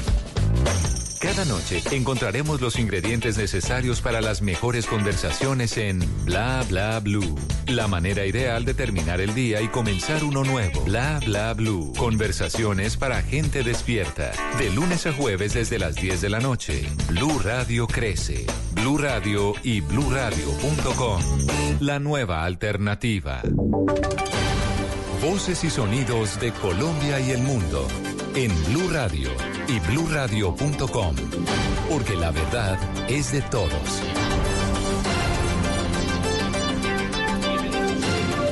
Bienvenidos, son las 11 de la noche y un minuto. Soy Carlos Anabria. Gracias por estar con nosotros aquí en Blue Radio. Iniciamos en Santa Marta, donde el Hospital Universitario y varias clínicas de la capital del Magdalena fueron trasladados en las últimas horas al menos 16 indígenas que resultaron heridos luego de un enfrentamiento entre integrantes de una misma comunidad. Luis Oñate. El enfrentamiento entre dos grupos de la comunidad Cogi se registró en jurisdicción de la vereda Moringa, municipio de Ciénaga, parte alta de la Sierra Nevada. El coronel Javier Cuenca, comandante del batallón de alta montaña número 8, dijo que estos son unos indígenas pacíficos y aún no están claras las causas que originaron estos enfrentamientos. Esta situación que se presentó en el día de ayer, eh, por diferencias entre sociales, políticas, entre estas dos eh, comunidades del mismo pueblo, obvio, donde se presentaron pues eh, luxaciones, eh, eh, azotes, las orejas están eh, con heridas abiertas, hay posibles fracturas. El oficial manifestó asimismo que miembros del batallón de alta montaña, la Fuerza Aérea y la Defensoría del Pueblo evaluaron a unos 16 heridos y todos están fuera de peligro. En Santa Marta, Luis Oñate Gámez, Blue Radio. Y en el Catatumbo, las fuerzas militares y de policía dieron un duro golpe a las estructuras criminales dedicadas al narcotráfico, específicamente aquellas que tienen alianzas con el cartel de Sinaloa. Cristian Santiago. Una operación conjunta y coordinada permitió el hallazgo y desmantelación de un millonario complejo cocalero integrado por un laboratorio de clorhidrato de cocaína compuesto por nueve estructuras. Según las autoridades, pertenecería al cartel de Sinaloa y trabajado por el Frente Juan Fernando Porras Martínez del ELN, organización que mantiene el comercio y producción del alcaloide en esta zona del departamento norte de Santander.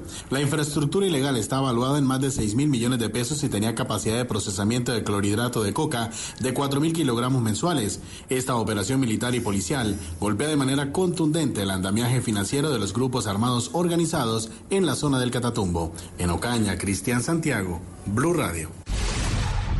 Cristian, y en el departamento de Santander investigan amenazas contra otros cinco candidatos para las elecciones regionales del próximo mes de octubre. Javier Rodríguez. Los candidatos que presuntamente recibieron amenazas en Barranca Bermeja, Santander, son Alfonso El Haas y Claudia Andrade, quienes aspiran a la alcaldía del puerto petrolero. Los candidatos al Consejo, Juan Carlos Quiroga y Chiqui Santiago, y también un aspirante a la Asamblea por esa región de Santander, Ricardo Díaz. Las autoridades redoblaron su seguridad. Francilena Álvarez, secretaria del Interior del puerto petrolero. Pues las autoridades nos han informado de todas las acciones que se vienen emprendiendo para garantizar la integridad de estos ciudadanos, en donde establecen ya todas las estrategias, todo el tema de seguridad y las diferentes revistas y asistencias permanentes y comunicación permanente que tienen con estos candidatos. Según la gobernación en Santander ya son 14 candidatos los amenazados hasta el momento. En Bucaramanga, Javier Rodríguez, Blue Radio y al menos 2.400 pasajeros se movilizaron en buses intermunicipales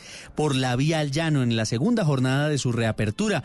Muchos de estos viajeros hicieron una trampita y lograron llevar vehículos particulares a bordo de camiones y grúas. El balance, Carlos Andrés eh, Pérez. Así es, buen clima y buena movilidad en la vía al llano. Ese es el primer balance de las autoridades viales en el segundo día del plan piloto de reapertura en el kilómetro 58. 38 vehículos de transporte transporte de pasajeros se movilizaron hoy. Transportaron 1.385 viajeros, pasajeros que prefieren madrugar y viajar por la vía al llano que usar las vías alternas. Claro, prefiero irme por esta vía principal y no por la otra, porque es que la otra es muchas horas y muy fea también es que la carretera.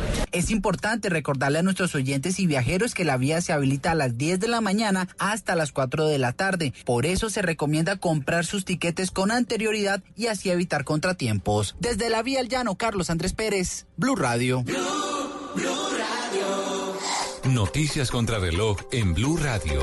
A las 11 de la noche y 5 minutos, noticia en desarrollo en Canadá, donde el primer ministro Justin Trudeau reconoció que en el 2001 posó en una fotografía disfrazado de Aladino y con la piel pintada de negro, una imagen que él mismo calificó de racista y que fue publicada por la revista Time.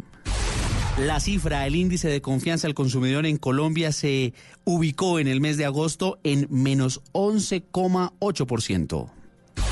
Y estamos atentos a las respuestas del gobierno al listado de preguntas que le envió la Corte Constitucional sobre el efecto económico si es que se cae en ese tribunal la ley de financiamiento o la llamada reforma tributaria.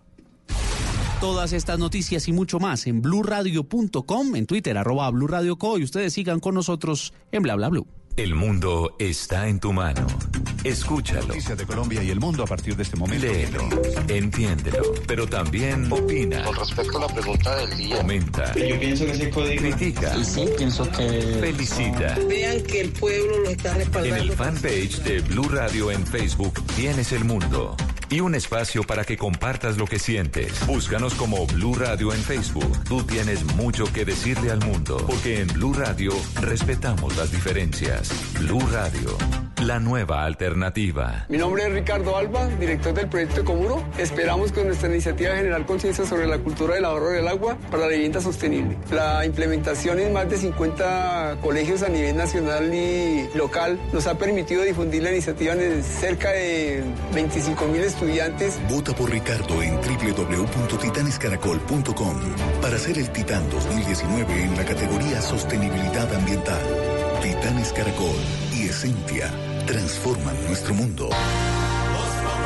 ¿Qué pasaría si el libertador Simón Bolívar llegara? Pero si él viera lo que está pasando hoy, yo recurriría a la frase que dijo momentos antes de morir en 1830. Si mi muerte contribuye para que cesen los partidos y se consolide la unión, yo bajaré tranquilo al sepulcro. Si él viera lo que está pasando hoy con la polarización de Colombia, por lo menos con su Venezuela, Colombia hoy no tiene relaciones, entonces sería muy difícil que nuestro libertador Simón Bolívar consiguiera la tranquilidad en el sepulcro. Hola, profesor. Qué dicho ¿Cómo está? Lo mismo le digo, un abrazo fraternal acá desde el otro piso. Lo conozco desde hace muchos años. ¿Qué pasa, Aurorita? No, pues sigan ahí tranquilos. Ay, Aurora. celo, Ay, ¿quién es esa? Doña, doña Carlina. Aurora Vanegas, mucho gusto. Y a los grupos de WhatsApp manda memes que ya habían enviado antes. Estás escuchando Blue Radio, un país lleno de positivismo, un país que dice siempre se puede. Banco Popular. Para ti, que siempre has estado ahí, cuidando a tu familia y dándole tu amor incondicional, tenemos una tarjeta de crédito con todos los beneficios que mereces. Solicita tu tarjeta de crédito Diamante Banco Popular en nuestras oficinas y disfruta momentos especiales con beneficios diseñados exclusivamente para una generación que lo merece todo. Banco Popular. Somos Grupo Aval. Vigilado Superintendencia Financiera de Colombia. ¿Qué se requiere para una buena conversación? Un buen tema, un buen ambiente, buenos interlocutores, preguntarle a los que saben y dejar que todos expresen su opinión. Cada noche encontraremos los ingredientes necesarios para las mejores conversaciones en Bla Bla Blue. La manera ideal de terminar el día y comenzar uno nuevo. Bla Bla Blue. Conversaciones para gente despierta.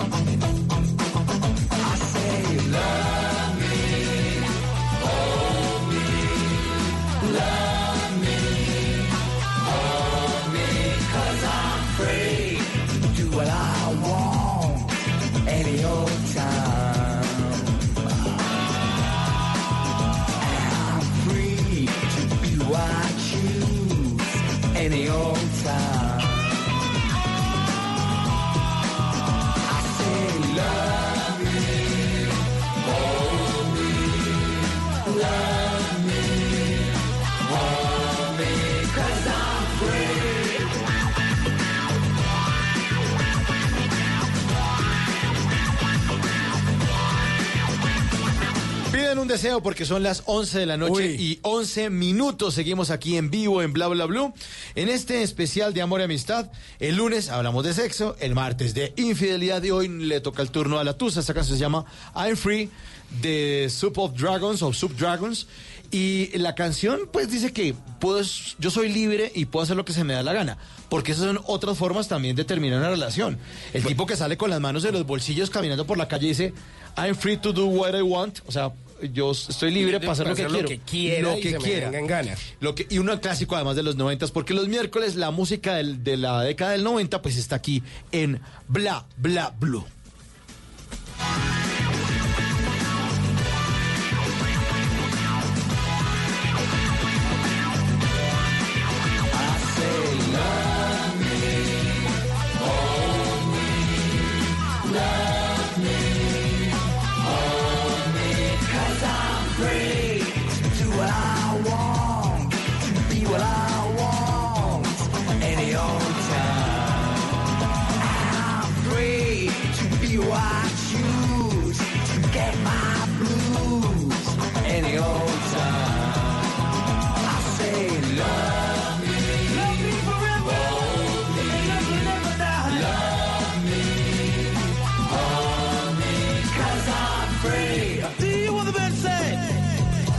Bueno, pero no todas las rupturas son de ese estilo, de esta canción de I'm Free, que me siento libre, ¿no?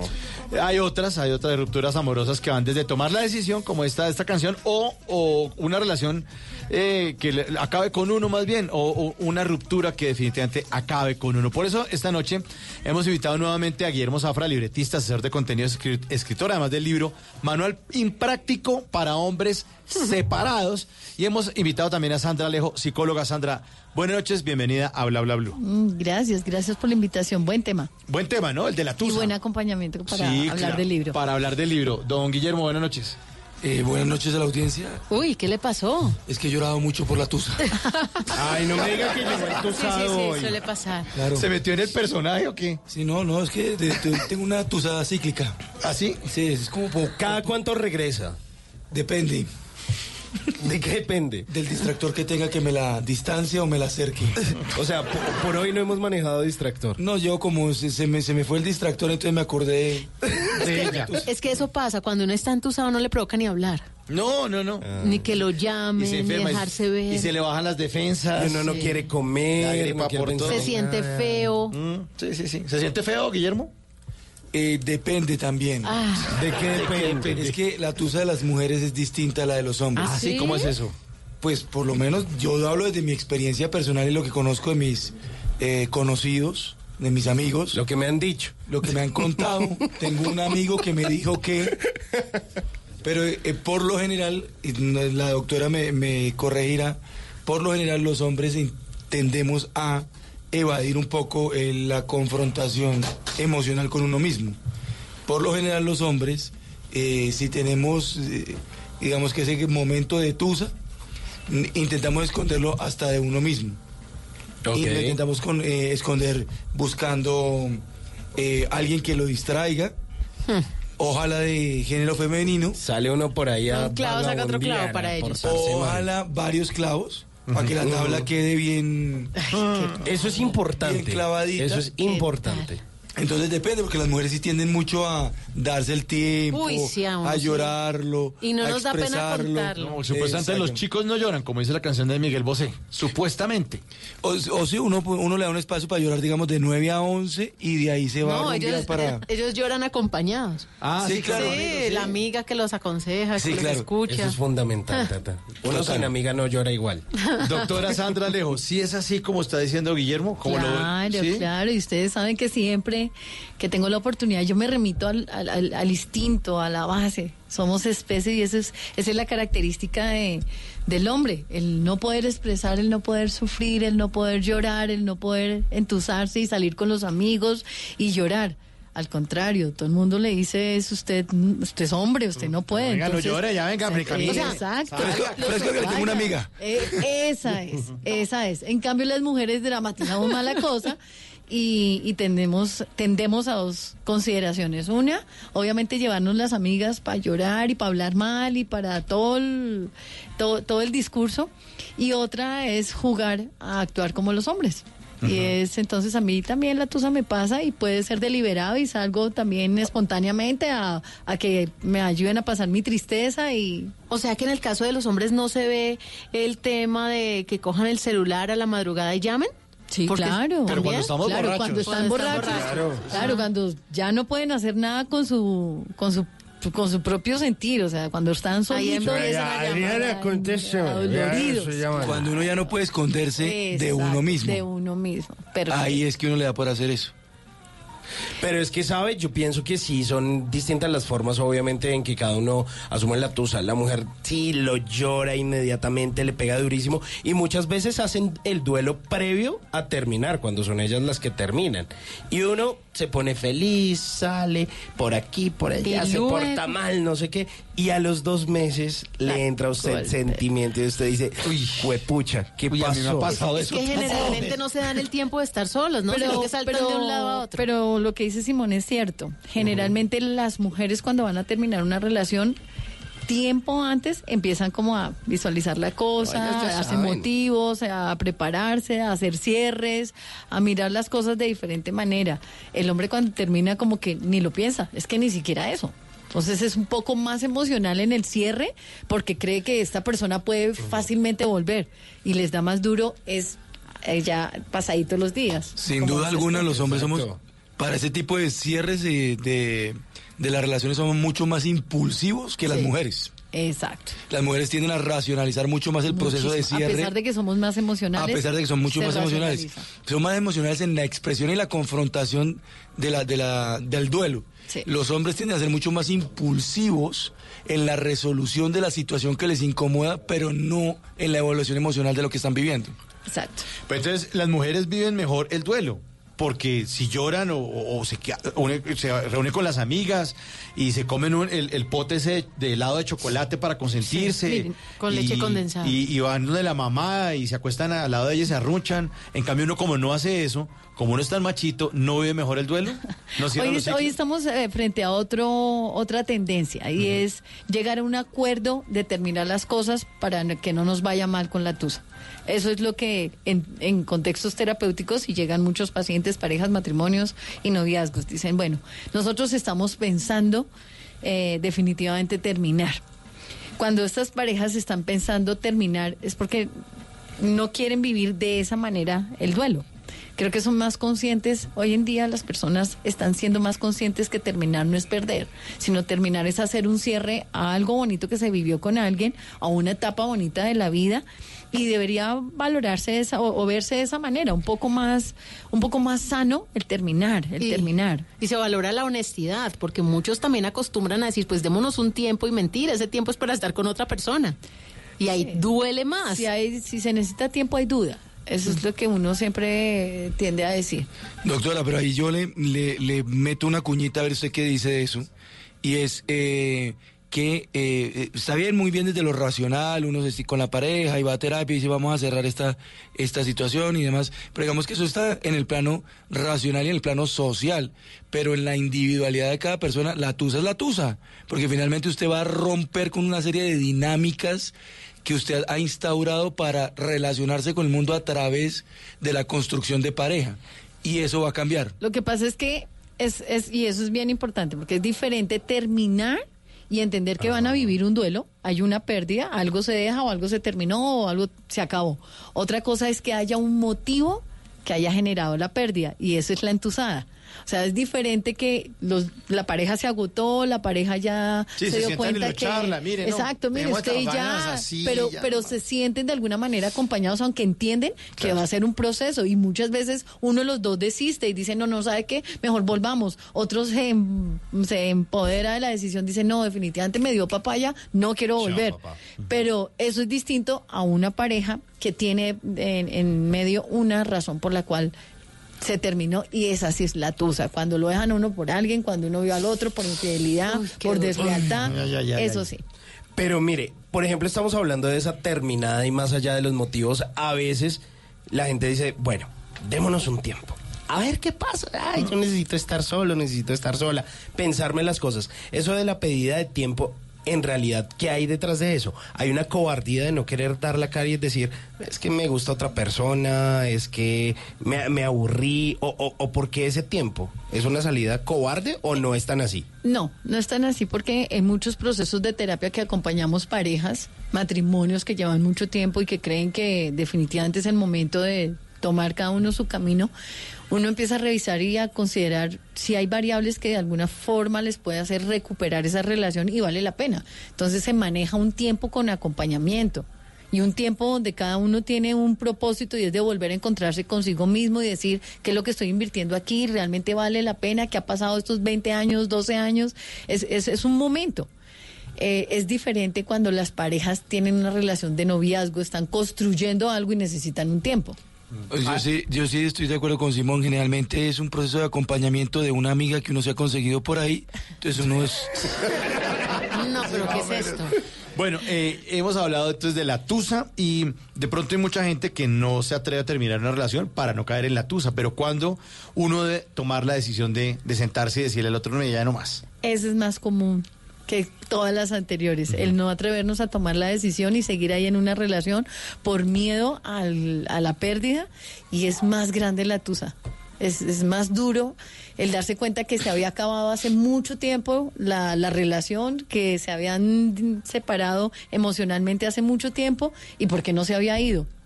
Entonces es mucho más duro. ¿Y en qué momento, o sea, cuáles son los indicadores para uno decir, mire, yo creo que en mi vida si aparece esto y esto y esto y esto, yo creo como que mejor Es que hay reflexiono. y- Hay mil, mil tipos de y relaciones y, separemos- y mil tipos de personas para poder establecerlo como con, con tres puntitos tan exactos, ujú. ¿no? Tan, yo creo que cada persona lo que tiene que hacer es eh, ojo con las experiencias de pérdidas anteriores. O sea, todos hemos tenido un- una tusa o hemos tenido una pérdida. Creo que esa es la base de cómo se viven las demás relaciones y es cómo realmente se superó o se manejó o se o la razón que nos llevó a vivir esa primera pérdida. Si no se desencadena una cantidad de temores donde alguna vez Simón decía en una grabación, dice, no, a mí todas las que yo las dejo por un tiempo se me van. Eh, otros dicen, no, definitivamente yo, el patrón de yo soy de malas todos me dejan, o todos son infieles, o todas son desleales. O sea, esas características que, que generan una cadena de tusas son las que debemos revisar es desde la primera experiencia. ¿Qué pasó? Cuando hubo una pérdida, cuando hubo una frustración, cuando hubo una relación que no arrancó o no, no llegó a un propósito en el cual nosotros habíamos establecido un, un tipo de compromiso. Ahí es revisar, superarlo, manejarlo y entender que otra relación, otra persona es una experiencia diferente. Claro, porque en el momento que uno tenga un errorcito por ahí, una falla en algún sector del cerebro, pues lo va a seguir repitiendo en las relaciones siguientes. o viendo a la otra persona sin darle la oportunidad que sea una relación distinta, porque eso es lo que se viene a hacer muchas veces, es empezar a repetir lo que el otro o el te- prevenido. No dejar yo no voy a caer en lo que ya viví con el otro, entonces vuelvo y soy súper prevenida y preciso caigo y vivo la misma experiencia. 11 de la noche, 24 minutos. Estamos hablando de este tema que es muy fuerte y muy duro, pero toca hablarlo así de frente en este especial Pásame un pañuelo. de amor y amistad. Ya coja papel higiénico en el baño si quiere. Bueno, mientras tanto, música, música de los años 90 aquí en Bla Bla Blue. Aquí está No Podrás de Cristian Castro. A propósito de, tis- de Tusa, no de Tiza. No le ponga tanta tiza a la Tusa. Sí, aquí no, está. Cristian Castro. Bla bla blue. Tal vez te olvides de mí, tal vez me olvide de ti. Oh, no. Pero esta vez aprendí que no se debe mentir. No. De una promesa viví, hoy ya no puedo seguir creyendo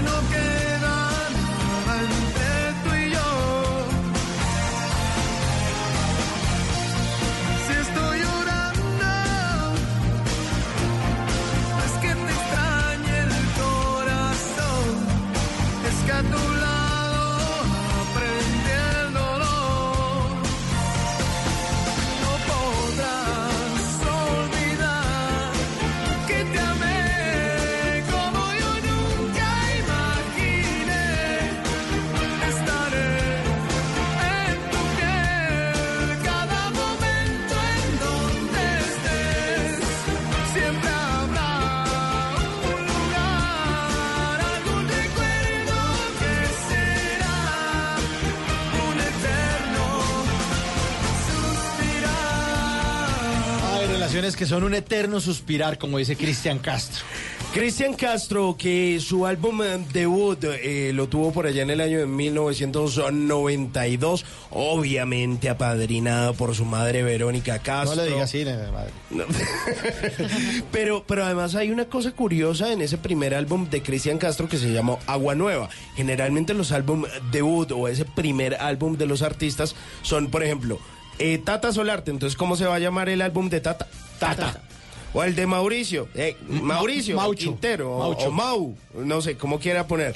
Pero no, pues decidió ponerle otro nombre, seguramente pues, pues afianzado, que ya viene pues de una familia de artistas y pues es una canción maravillosa que luego versionó en un primera fila con otro artista mexicano, con Benny Ibarra, y es canción de Tusa. Si quieres llorar, hágale, tranquilo que nadie lo está viendo.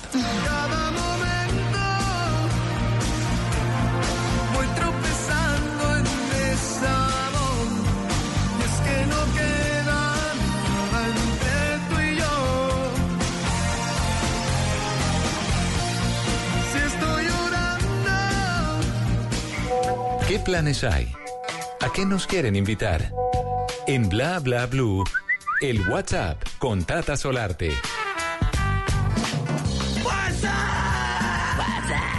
¿Qué le aparece en el WhatsApp, Tata? Uy, una invitación súper bonita para que nos vamos a Villa de Leyva. ¿Ah, sí? Municipio que Uy, queda es hacia el norte, saliendo de Bogotá hacia el norte. Sí. Eh, y es, sí, en Boyacá, y es maravilloso, es hermoso, es histórico, es bonito, se come rico, mejor dicho, es romántico. Un buen plan. Villa de Leyva nos espera viernes, sábado y domingo, 20, 21 y 22 de septiembre. ¿Qué va a haber? Pues les cuento, es la segunda versión del Festival Internacional de Historia, que se va a celebrar estos tres días, donde van a tener una gran variedad de conversatorios, hay conferencias con expertos colombianos, pero también gente que viene de España, de Canadá, de Guatemala, varios países se van a hacer presente. Y lo mejor, estas conferencias eh, están como agrupadas en 11 temas puntuales. Mire, pues obviamente el Bicentenario, que como ustedes saben, pues seguimos de, de celebración, biodiversidad y medio ambiente, arte, moda, cultura, conquista, ciencia y tecnología. Realmente vamos a encontrar voces y expresiones de la historia, vamos a tener un encuentro para todos los gustos, para toda la familia y esto será en Villa de Leyva, así que los estamos esperando, los estamos invitando. Es la segunda edición, la primera les fue muy bien. Ya que está tan de moda Bolívar, pues váyanse para Villa de Leyva, que Claro. también tiene historia. Exactamente, a propósito del estreno hoy del canal Caracol Bolívar, que además aprovechamos y damos la cuñita, qué serie tan maravillosa. Buenísima. Aquí la hemos visto de reojo. Al aire, pues, está Una producción divina, así Sí. que los invitamos de verdad para que disfruten de, de la historia a través de Bolívar y también en Villa de Leyva, 20, 21 y 22 de septiembre, el Festival Internacional de Historia.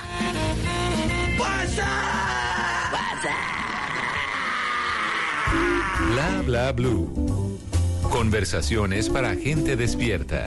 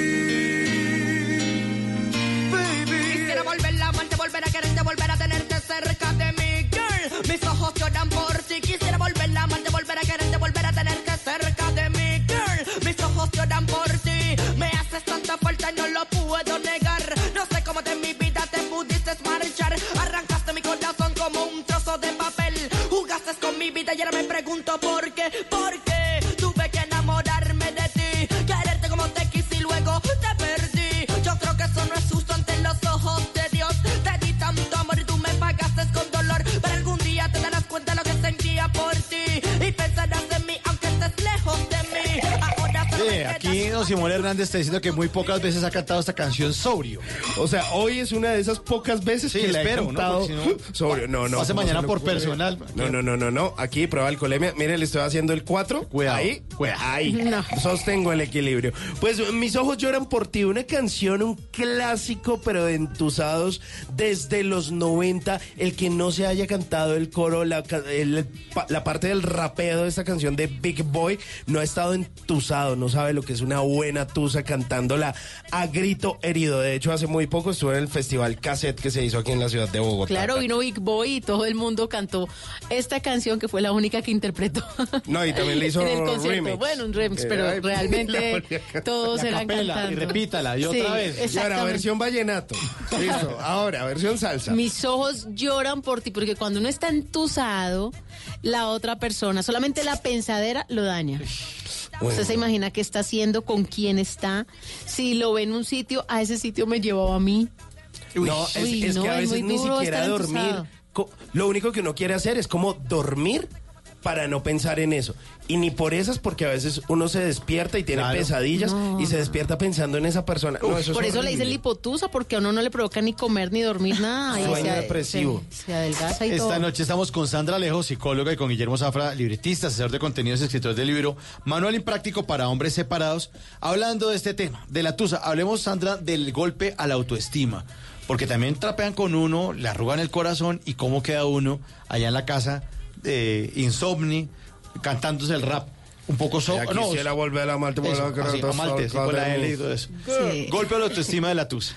Lo que estaban mencionando, yo creo que cada, ca- es muy difícil, si ustedes se dan cuenta, y, y todos eh, o quienes nos escuchan, y recordamos eh, esas pérdidas en nuestros eh, años anteriores, nuestras relaciones anteriores, uno dice, pues, lástima o afortunadamente.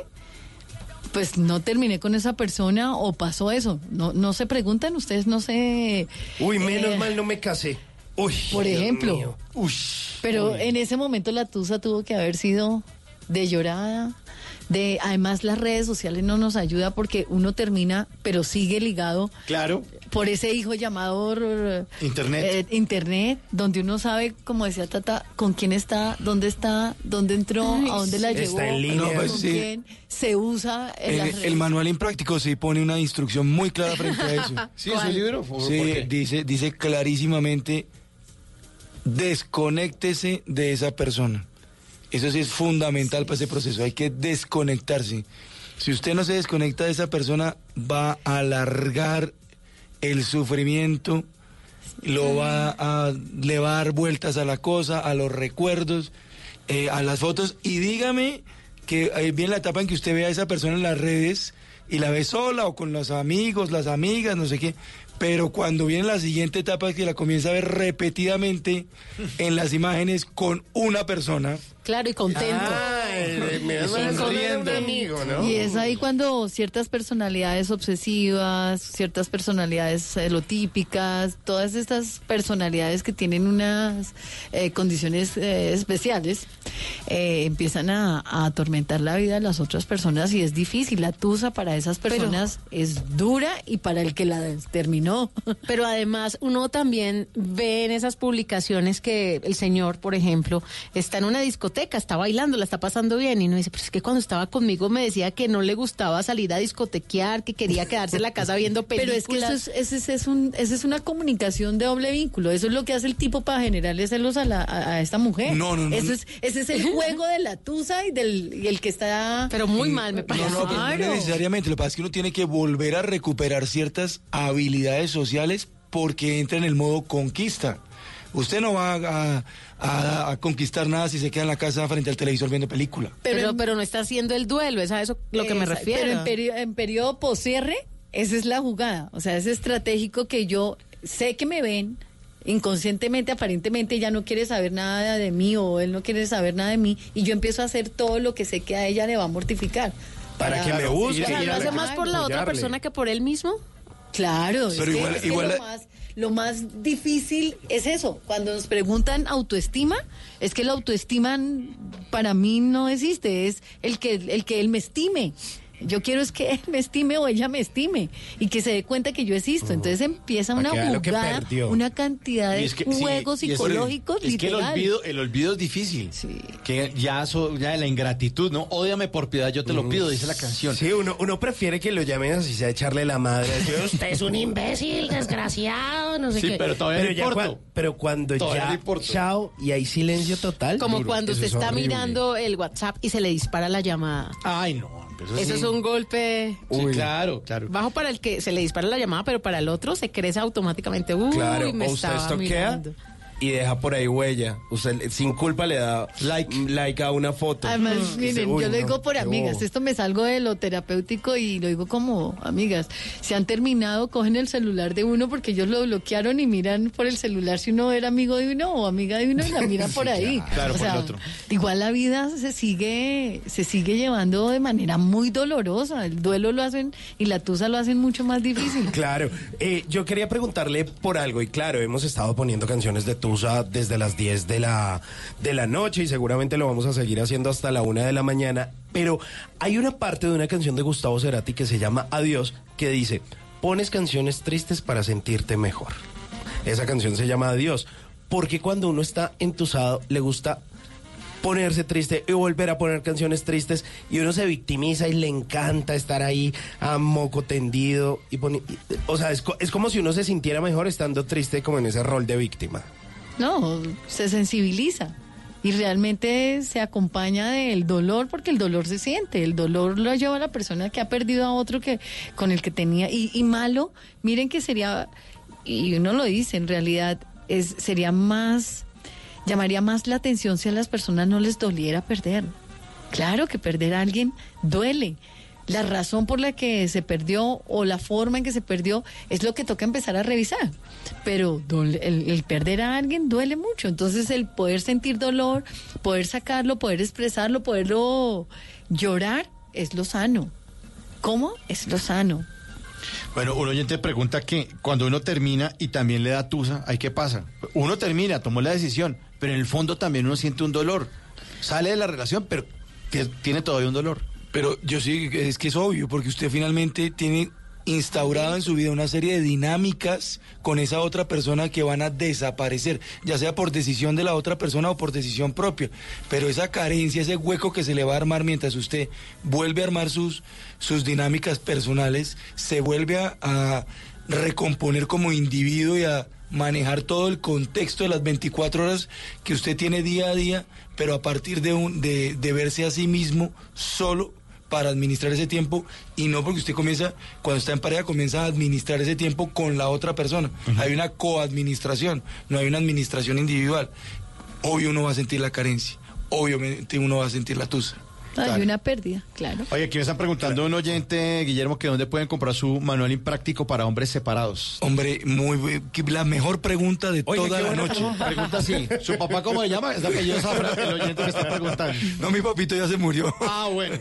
No, lo pueden comprar. Es su hermano, más bien. Yo creo que es mi hermano. en www.guillermosafra.com. Ahí en la pestaña de libros, ahí lo pueden adquirir. Lo hay en versión digital o en versión papel. Es muy fácil de comprar, muy Yo, fácil de yo quiero adquirir. preguntar, ¿y por qué impráctico? ¿Por qué impráctico? Porque finalmente los, los seres humanos frente a los manuales tenemos un comportamiento bastante particular. Generalmente nos saltamos las...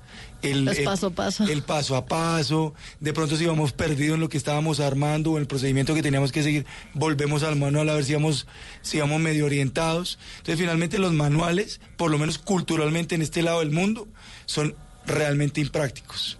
Entonces, precisamente de una vez, si usted quiere coger esto como, como lee los manuales de un eh, aparato o de un mueble que va a armar, hágalo tranquilo.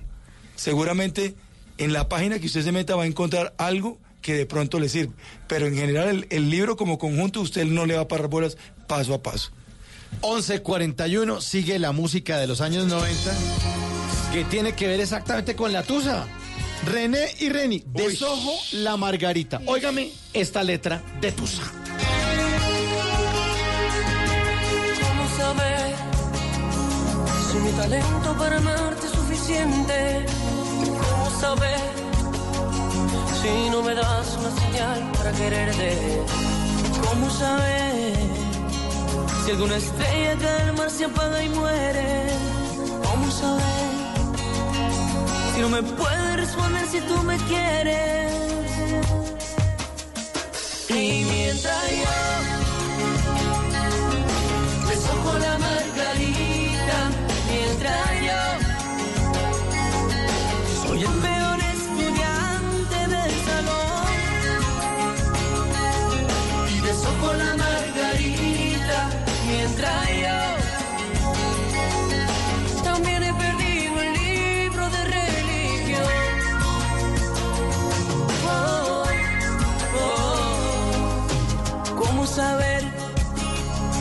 de matemáticas no más elemental. ¿Cómo saber si uno más uno no son y son muy mal? ¿Cómo aguantó García Márquez sin años de soledad? ¿Cómo aguantar si con un mes de estar sin hecho muy mal. Y mientras yo beso con la margarita,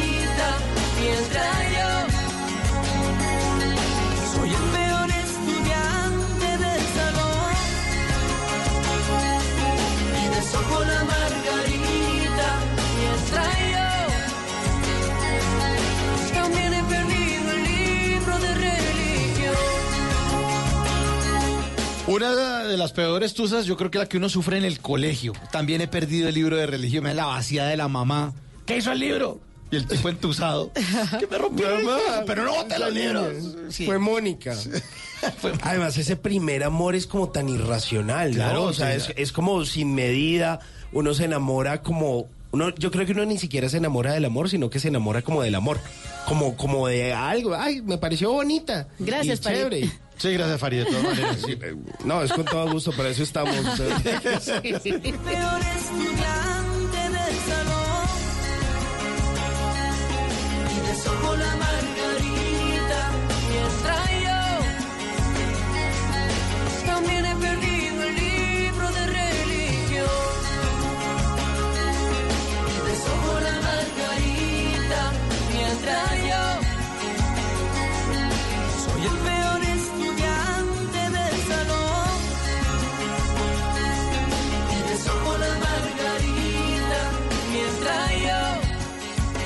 Oiga, parecemos entusados. Es que uno, uno no se enamora del amor, sino se enamora prácticamente del amor. Gracias, Farid.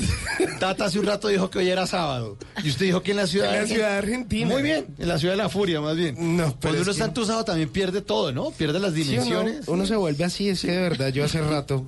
No, yo no lo he superado. No, Pero lo mejor es salir, no encerrarse. Cuando se está entusado, sí, obviamente debe tener su espacio, encontrarse, hacerse como su propio diagnóstico, ¿no? ¿Por qué pasó lo que pasó?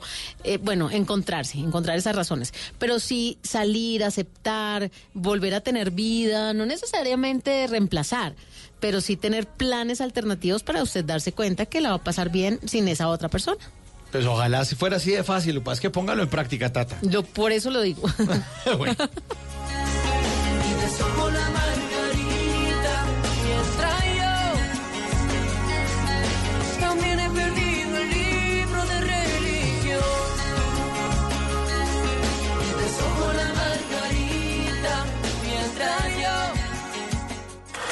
Lo que algún día fue noticia, hoy es historia.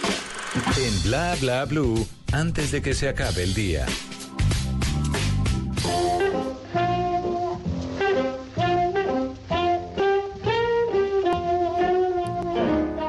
Antes de que se acabe el día, vale la pena recordar que un día como hoy, pero del año 1970 en Londres, Inglaterra, murió Jimi Hendrix, uno de los mejores guitarristas de la historia.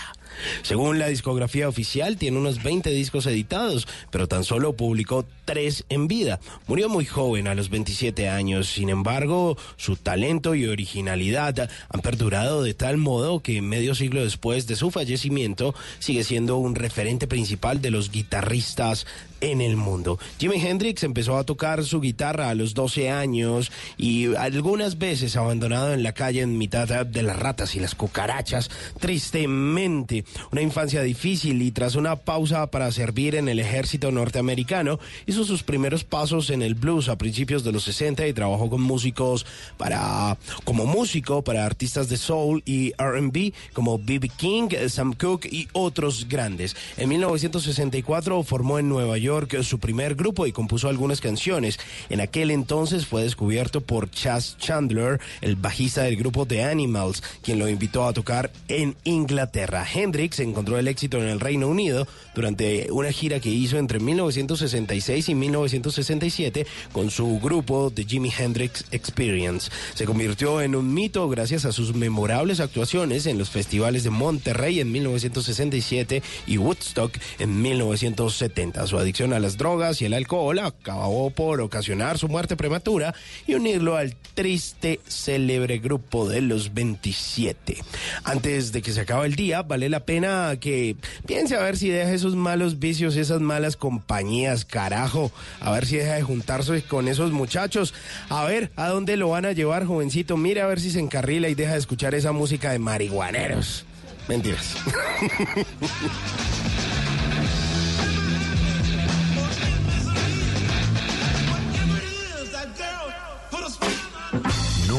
Te irás a la cama sin aprender algo nuevo.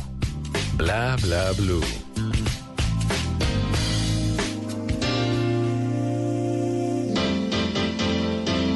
Pavel, ¿qué hora es? Las 3 de la mañana.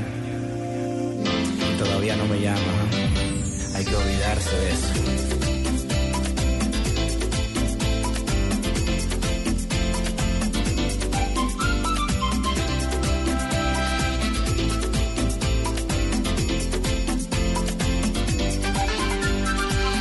Puedo más, ya no sé qué hacer. No soy el mismo desde el día que chicas aquí, chicas allá, pero ninguna que me llene de felicidad. Quiero llamarte, pero no estás. I wonder, wonder, wonder who's loving you tonight. Another night, another night. Otra noche sin sin tenerte.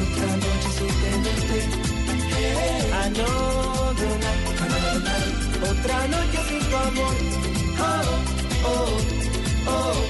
Another night, another night. Otra noche sin tenerte. Otra noche sin tenerte. Another night, another night. Otra noche sin tu amor. Oh, oh, oh. Nunca pensé Pues, ¿quién dijo que si uno está entusado no puede bailar merenguito? No puedo Pues al menos, merenguito para el alma. Sí, sí. En el año de 1993, Proyecto 1, que lo seguimos recordando con todo el cariño y todo el corazón, pues ah, lanzaba un álbum que se llamó In the House. Y esta canción que es medio tusa, pero es como alegre. O sea, usted baila como llorando, como secándose las lágrimas. Y si ella sale a bailar con usted y le acepta la bailada, usted como que le derrama ahí como la lágrima como en el hombro para que no se dé cuenta. La gota de lágrima. sudor. ¿Está sudando? No estoy llorando. Claro, y usted, y usted a pesar de todo trata de levantársela. Sí, sí, sí. O si ella es la que está entusada, usted. No, pero ese man, ese man no vale la pena. Venga, Venga, venga, venga, venga, venga, venga. Tranquilo. Venga. Si usted ahí dándose las Se tiene que aprovechar y es abrazar, que es lo que uno más necesita en los momentos de tusa, un buen abrazo. Venga, mami, abrace. ¿Sí? No abrace, sino un abrazo.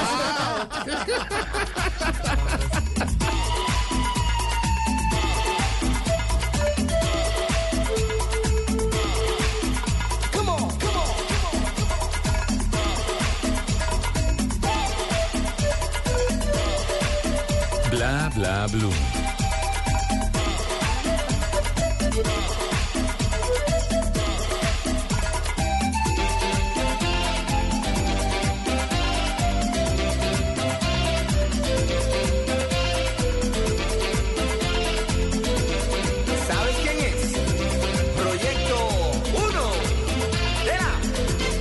Los miércoles son música de los 90. Programamos música de los años 90. Me meto yo al cuarto de San Alejo allá y les traigo canciones de esa gran década que nos deja canciones chéveres como esta. Tusa y todo, pero a canciones chéveres. Estamos esta noche hablando de Tusa. Ya eh, le recordamos que en- estamos en la semana del amor y la amistad en este especial de Bla Bla Blue. El lunes hablamos de sexo, ayer de infidelidad. Y por esa infidelidad de pronto usted cae en la Tusa. Hoy Tusa y mañana el amor después del amor. Nos acompaña esta noche, eh, para los que están entrando en sintonía, Guillermo Zafra, escritor eh, del libro El Manual Impráctico para los eh, Hombres Separados. Y nos acompaña también Sandra Alejo, que es psicóloga. Bueno, vamos a hablar de las etapas del duelo. Dice que el duelo tiene cinco etapas que son negación, ira, eh, depresión y aceptación, ¿no? Negociación en la otra, ¿no? Sí. Entonces hablemos cómo son esas etapas, porque uno también en la tusa vive exactamente lo mismo que vive cuando pierde un ser, un ser querido. Eh, sí, es que duelo es, Es lo mismo, es tusa. es lo mismo, es exactamente lo mismo. Y uno necesita, que pena antes de eso, para hacer ese duelo, un reconocimiento de que de verdad ya la vaina se fue, porque es que a veces eso de, uno se niega a perder a esa persona. Cada una de las etapas que uno vive ante cualquier pérdida o ante cualquier duelo, entre esos uno emocional o uno de una pareja, depende de cómo fue la relación o depende cómo fue lo que se vivió. Eh, la negación es cuando, pues exactamente cuando hay la pérdida de, un, de una familiar y que uno no estuvo como debía estar, ni dijo lo que debía decir, ni ofreció lo que debía ofrecer, y entonces uno empieza a sentir ese dolor. Así es la relación de pareja cuando, cuando llega el cierre y la persona se niega absolutamente, pero decir yo no la voy a perder, no lo voy a perder, no lo voy a dejar ir, y no, o sea, como si fuese acto de voluntad de, de esa persona. Entonces la negación, además, cada una de las etapas se puede extender mucho tiempo, ¿no? Uno no puede establecer un periodo de tiempo para cada etapa de, de- de la tusa o del duelo. Puede durarse en una negación años. No, años. pero sí tiene que No hay salirlo un- rapidito de eso. sí. ¿No hay un promedio de tusas? De, mire, usted debe durar entusado de uno a tres meses. No, no, yo creo que es, es proporcional, no necesariamente el tiempo, sino a la forma, repito, la forma como se vivió. Cuando se vive bien una relación, cuando se vive intensa, cuando se vive de una manera que se creció como ser humano, pues obviamente a pesar de que uno podría decir algo que uno proyectó como para, para su vida de manera tan, tan importante, se termine, pero en esa medida uno entiende lo que vivió y a lo que apuntamos de alguna manera, agradecer cuando las cosas ya no funcionan, o cuando las cosas ya no son para uno. Bueno, esa es negación. ¿Y la ira? La ira todo nos da. Y Sí, ahí la está cuando las personalidades o las emocionalidades, decíamos, eh, dan a través de las redes sociales o de los amigos o del no dejar ir o desligar y uno empieza a hacer una cantidad de cosas de golpear, de agredir, de lastimar, de violentar. Eh, eso es en, en- en gran tamaño porque uno cree esas escaladas a las que puede llegar una persona y empezar por las mínimas, ¿no? La, la llamada o el mensaje equivocado o el que se me disparó el teléfono a las 3 de la mañana tomado, así desde la pequeñita a la intensa, pero eso va muy No, y la tierna. Ay, es que estabas cumpliendo años hoy, me acordé. No, y, y de hecho, Era a las 3 de la mañana, necesito que si vienes a recoger la, la ropa que dejaste acá, ¿no? Uno no debería llamar al, al que le causó ese dolor de tusa, ¿cierto? Si está cumpliendo años, que también extrañe esa llamadita. Es que tú no sabes, buscas cualquier herramienta para poder encontrar una respuesta cuando, cuando estás negando la cosa o cuando estás lleno de ira, usas la más mínima situación para poder expresar tus sentimientos, hasta que llega la negociación.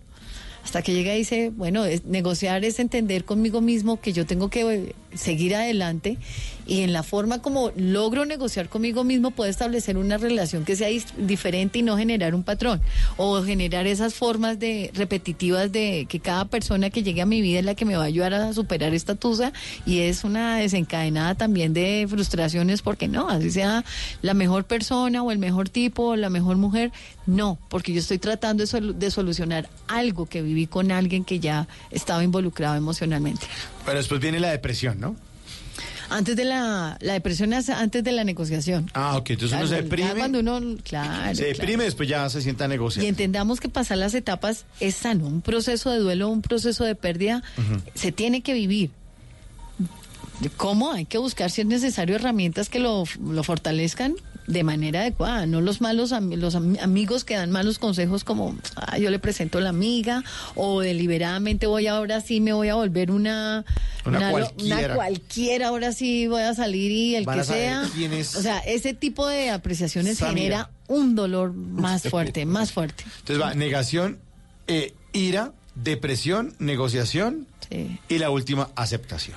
Cuando ya dice, bueno, ya te puedo ver, eh, ya me puedo sentar contigo, ya puedo agradecer. Ya puedo pasar por ahí al frente de la casa y no me da es dura, nada. ¿no? Pero también es gratificante cuando uno Sí, puede claro. ir y dar la cara y no sentir nada. Claro. O cuando se lo encuentra. O agradecer, es que no es dejar, es que hay tantos tipos de, de- de- de cierres y de, de relaciones, pero es bonito poderse sentar con quien viviste algo muy importante y decir, pues démonos las gracias, vivimos una buena experiencia de vida, crecimos en un momento, nos acompañamos, disfrutamos, pero ya nuestros caminos siguieron. Eso requiere mucha madurez también. Sí, pero ese es un buen cierre. La persona que puede decir, no amigos. He ahí la diferencia, el que Es fue que mi novio, mi esposo y ya somos... No, amiguísimos. eso No, falso, no, no. falso, falso, eso ¿Sí? no existe. Eso de los amigos, no, eso no existe. Existe es construir Relaciones relación- cordiales de adultos. Existe una relación madura de cordialidad y de agradecimiento. Como cuando esa es, la, te esa es la muestra de que ya uno llegó a la etapa de la aceptación. Exacto. Porque, y me va a volver un Y pedacitico. que nos estamos poniendo viejos, como dice Tarcisio.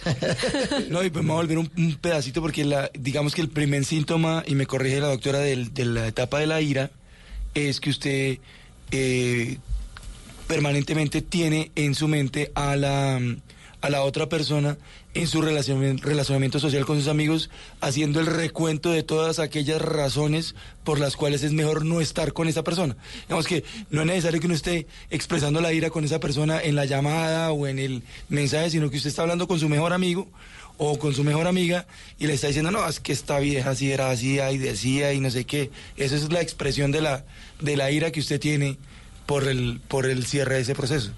Bueno, es una manera de ayudarse, ¿no? Empezar Sí, como a ver todo lo malito que había Claro. y empezarlo ahí a... Pero usted necesita, usted necesita tener razones para desligarse. Si usted comienza a pensar en lo bueno que tenía esa persona, no suelta Pero es lo saludable. Miren lo, lo, lo ambivalente, porque lo saludable es poder siempre reconocer y rescatar lo bueno de esa relación, lo bueno de esa persona, para poder llegar a esa aceptación y hacer el cierre. Pero generalmente lo que nos llena de dolor es ser reiterativos con eso. No, el tipo era, ah, no, la vieja era así, era, y eso ahí te llena, te llena de dolor porque amabas. ¿Cómo vas en contra de lo que amabas? Total. Bueno, 11 de la noche, 59 minutos. A Sandra, muchas gracias por acompañarnos aquí. Sandra Alejo, psicóloga, muchas gracias por acompañarnos esta noche en Bla Bla Blue para hablar de la Tusa. Don Guillermo Zafra, muchas gracias. No, ustedes. muchas Viene gracias. mañana y hablamos de, de rearmarnos, de el amor después del amor. ¿Se le mide? Sí, total. Además, porque hace parte también del libro. Después de que uno pasa por ese proceso, ¿qué viene después de?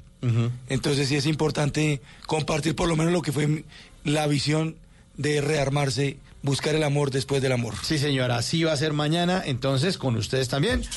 Mientras tanto, la música Missing Everything But the Girl y viene Voces y Sonidos y después de Voces y Sonidos, este programa 100% de ustedes en el 316-692-5274, la última hora de Bla Bla Blue. Ya viene.